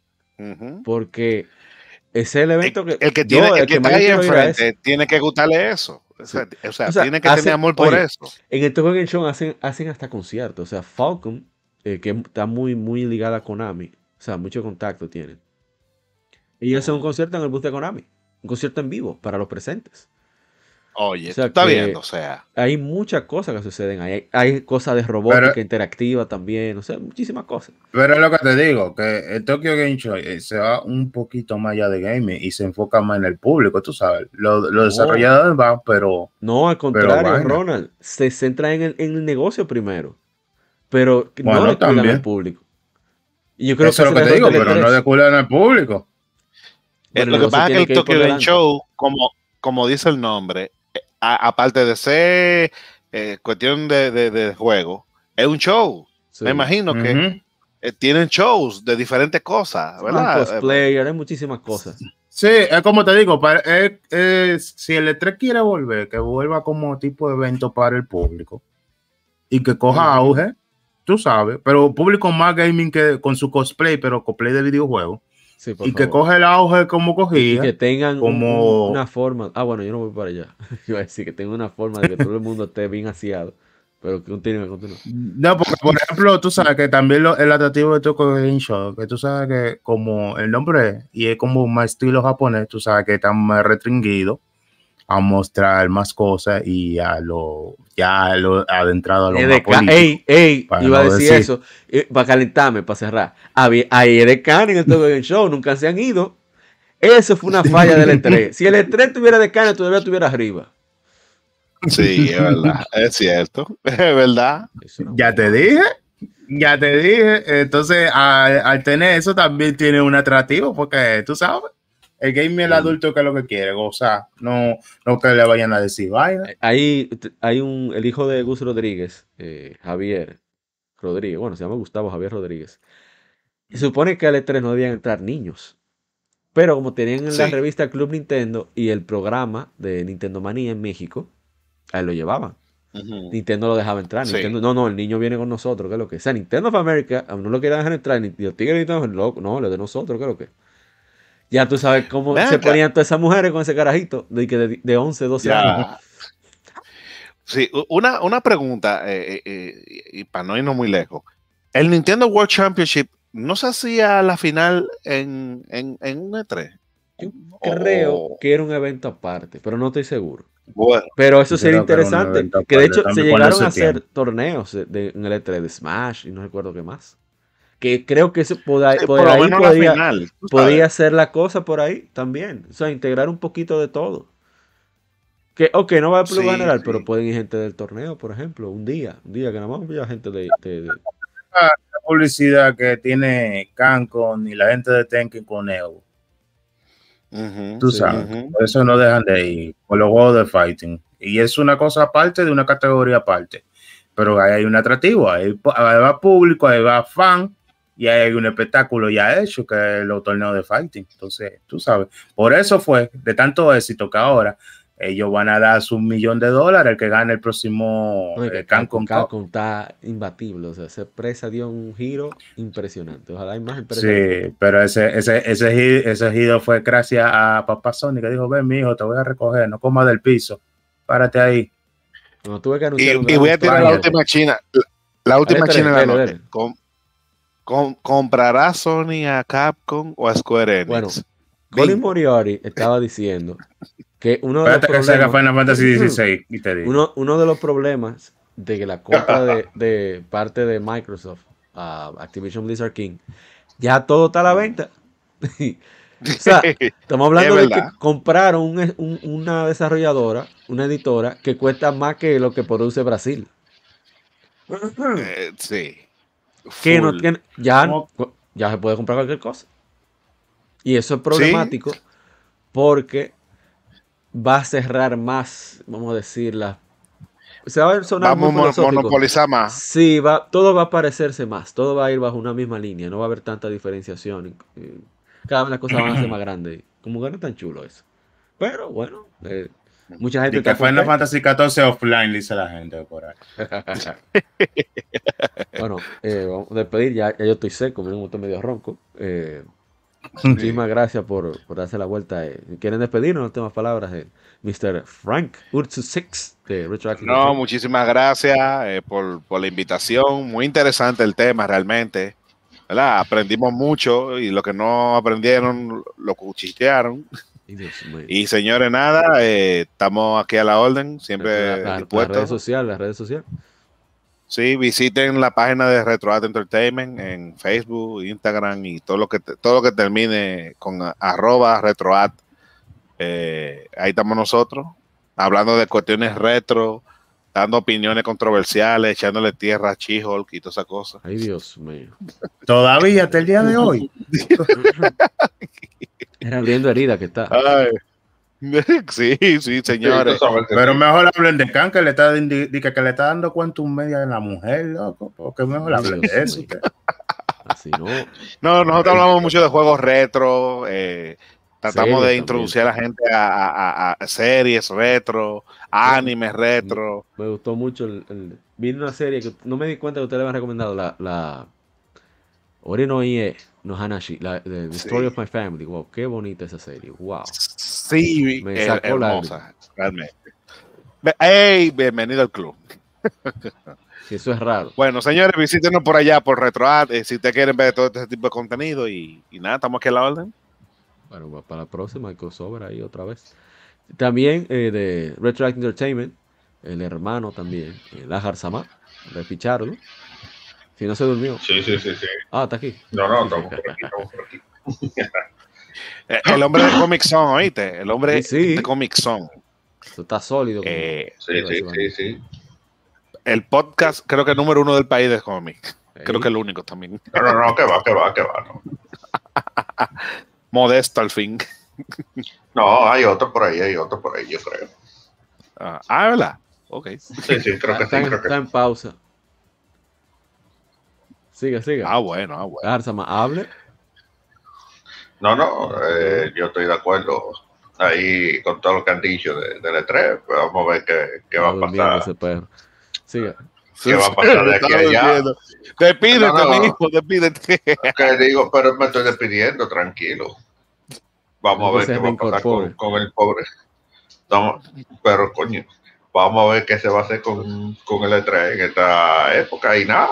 Eh, yo estoy diciendo eso porque ya Fran dijo toda la vaina de retro y todo eso, entonces no, lo puedo decir. Entonces tengo que cerrar, tengo que cerrar diciendo que esperemos que el E3 por lo menos re, resurja o algo, no sé, vamos a ver. Es verdad. Bien. Eh, y Mr. Expino. Eh, siempre, tú sabes, es un placer venir aquí a- al stream y compartir, especialmente cada vez que vienen estos eruditos del gaming. No lo digo ni sacamos ni no ni como nada, sino que yo siempre salgo del stream con más conocimientos. O sea, que yo soy de la gente que siempre pregunta y todo eso. Y siempre aprende algo nuevo del stream. Y nada, eh, lo, del este, lo del E3 yo creo que está todo dicho y hecho. Yo lo único que le pido a APA, a APA es que en vez de poner despedida del E3, ponga ahí en el título velando el E3, porque eso está más muerto. Oda otra de cosa. 3 le voy a poner. La Oda. La. Sí, Porque ese realmente es triste, es triste que haya muerto, realmente. Realmente es triste que haya muerto, realmente. Y yo quiero de esa gente, de la gente de RetroArch, que ellos le dieron un 4.5 a Wendy, y yo quiero saber si el tigre que la vio, la vio de espalda, porque eso no se merece un 4. No se merece toda esa puntuación. A Wednesday. Es buena, es buena. No, pero no, pero no por un 4.5. Entonces, eh, para mis redes sociales, ustedes saben, Spiner con X, arroba, así mismo lo ponen en YouTube. Sí, L. exacto. X P I Ese- N E L. Exacto, ahí en el YouTube, ahí ustedes van a encontrar todas las demás redes sociales. Instagram, ey, el- vi- el- subiste el Sega. Genesis. Ey, ese Sega Genesis está chulo. Ey, eso fue, Instagram. eso fue un, oh muchachos, eso fue una pesca muy chula, ese Sega Genesis. Nunca había tenido, Ahí, ahí está André, un adepto. muy Bueno, contento. Evangelízalo. Sí, sí, sí. Hay que, no, no, no, ese está evangelizado ya. Y no, Es que, es que, es que, oye, la Jale es el padrino más raro, porque él es mi padrino, él no lo sabe, pero él es mi padrino de Reto Collection. y él, y él, y él no me da, mira, ni, ni una paleta ese verdugo, no me da. Ya, así no. Oye, oye, oye. Qué bárbaro. pero no, no, pero muy agradecido, tú sabes, y, y de verdad, de verdad, trataremos de estar aquí más presentes. En lo- Tú porque hay muchas cosas que hablar. Ah, el próximo, que el que tú cancelaste por este, yo tengo que estar ahí. Ahí sí. Y tienen que venir estos dos eruditos también. Sí. Ah, ¿cuál Es tema? ¿Cuál es el tema? Eh, Twitch versus YouTube. Uh, no es que hay ay, que estar a favor o en contra, sino para compararlos y hablar de la preferencia. Bueno, en una, en uno hace sexo, en el otro no. Ay, Dios mío. Diablo, Ay. Dios mío. Realmente, un bar, un bar, un bar de una semana por, por, Ahí, por estar tillando en stream. Qué difícil. Pero generando pila de cuarto, lo que no vale. No, pero, muchacho, Eh, sí, sí, porque todo es negocio, papá, ¿viste? Sí, sí, te manejan sé. por un mes, pero yo estoy cobrando lo de dos lo de un año. Lo vale. Ya lo sabes. Hacen la resumen recta. Bueno, tenemos mil gracias a los, a los compañeros. Ya escucharon las redes sociales. De todas formas, esas redes sociales están ya en la descripción de, de este podcast, ya sea que lo escuches en- con vídeo a través de YouTube o a través de Spotify, Apple Podcast, Tuning, etcétera, etcétera. Recuerda que puedes dejar tus comentarios, ya sea que estés en desacuerdo o no, a través de iBooks, YouTube, pero también en Spotify. Ya se pueden dejar comentarios en Spotify, así que si quieres dejar tu, tu veneno, si quieres dejar tu estás contento, si estás en desacuerdo, o sea, lo que sea, puedes comentar por ahí. Eso ya, pa, como siempre, un privilegio que nos hayas acompañado en este podcast número 155, lado B. Y nos veremos en la próxima ocasión. Viene lectura gaming de. Todavía sí, creo que va a ser de Aliento de Paz. Una entrevista que le hicieron a Shigeru Miya- Miyamoto, la gente de Famitsu en el 92, un año después de haberse lanzado el juego, con muchos datos interesantes de cómo se hacen los. La celdas, mejor celda jamás hecha. La base de Legend of Zelda. Y bueno, Ya lo espero que nos acompañen por aquí mismo a través de YouTube. Y nos veremos en una próxima ocasión. Recuerda cuidarte mucho y que siga el vicio. Bye bye. no coman nada del piso. Bye. Sí, sí, sí. Bye. Bicycle, bye, bicycle.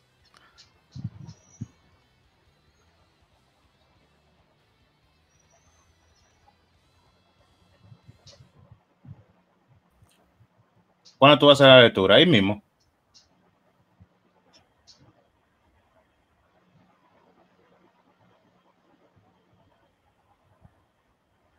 Somos Legión, somos gamers. Legión Gamer Podcast, el gaming nos une. Un podcast diferente para gamers únicos, noticias interesantes, historia del gaming y mucho más para mantenerte al tanto del actual como del pasado. Porque todos jugamos, el gaming nos une. Estamos disponibles en iBooks, TuneIn, Spotify, iTunes y demás plataformas de audio. Perfecto para escucharnos mientras subes niveles, buscas un objeto específico o practicas para dominar esa jugada devastadora. Recuerda seguirnos en Facebook, Twitter e Instagram como Legión Gamer RD para que compartas con nosotros y seas parte de la legión de gamers únicos. Gracias por escucharnos y te esperamos para el próximo episodio.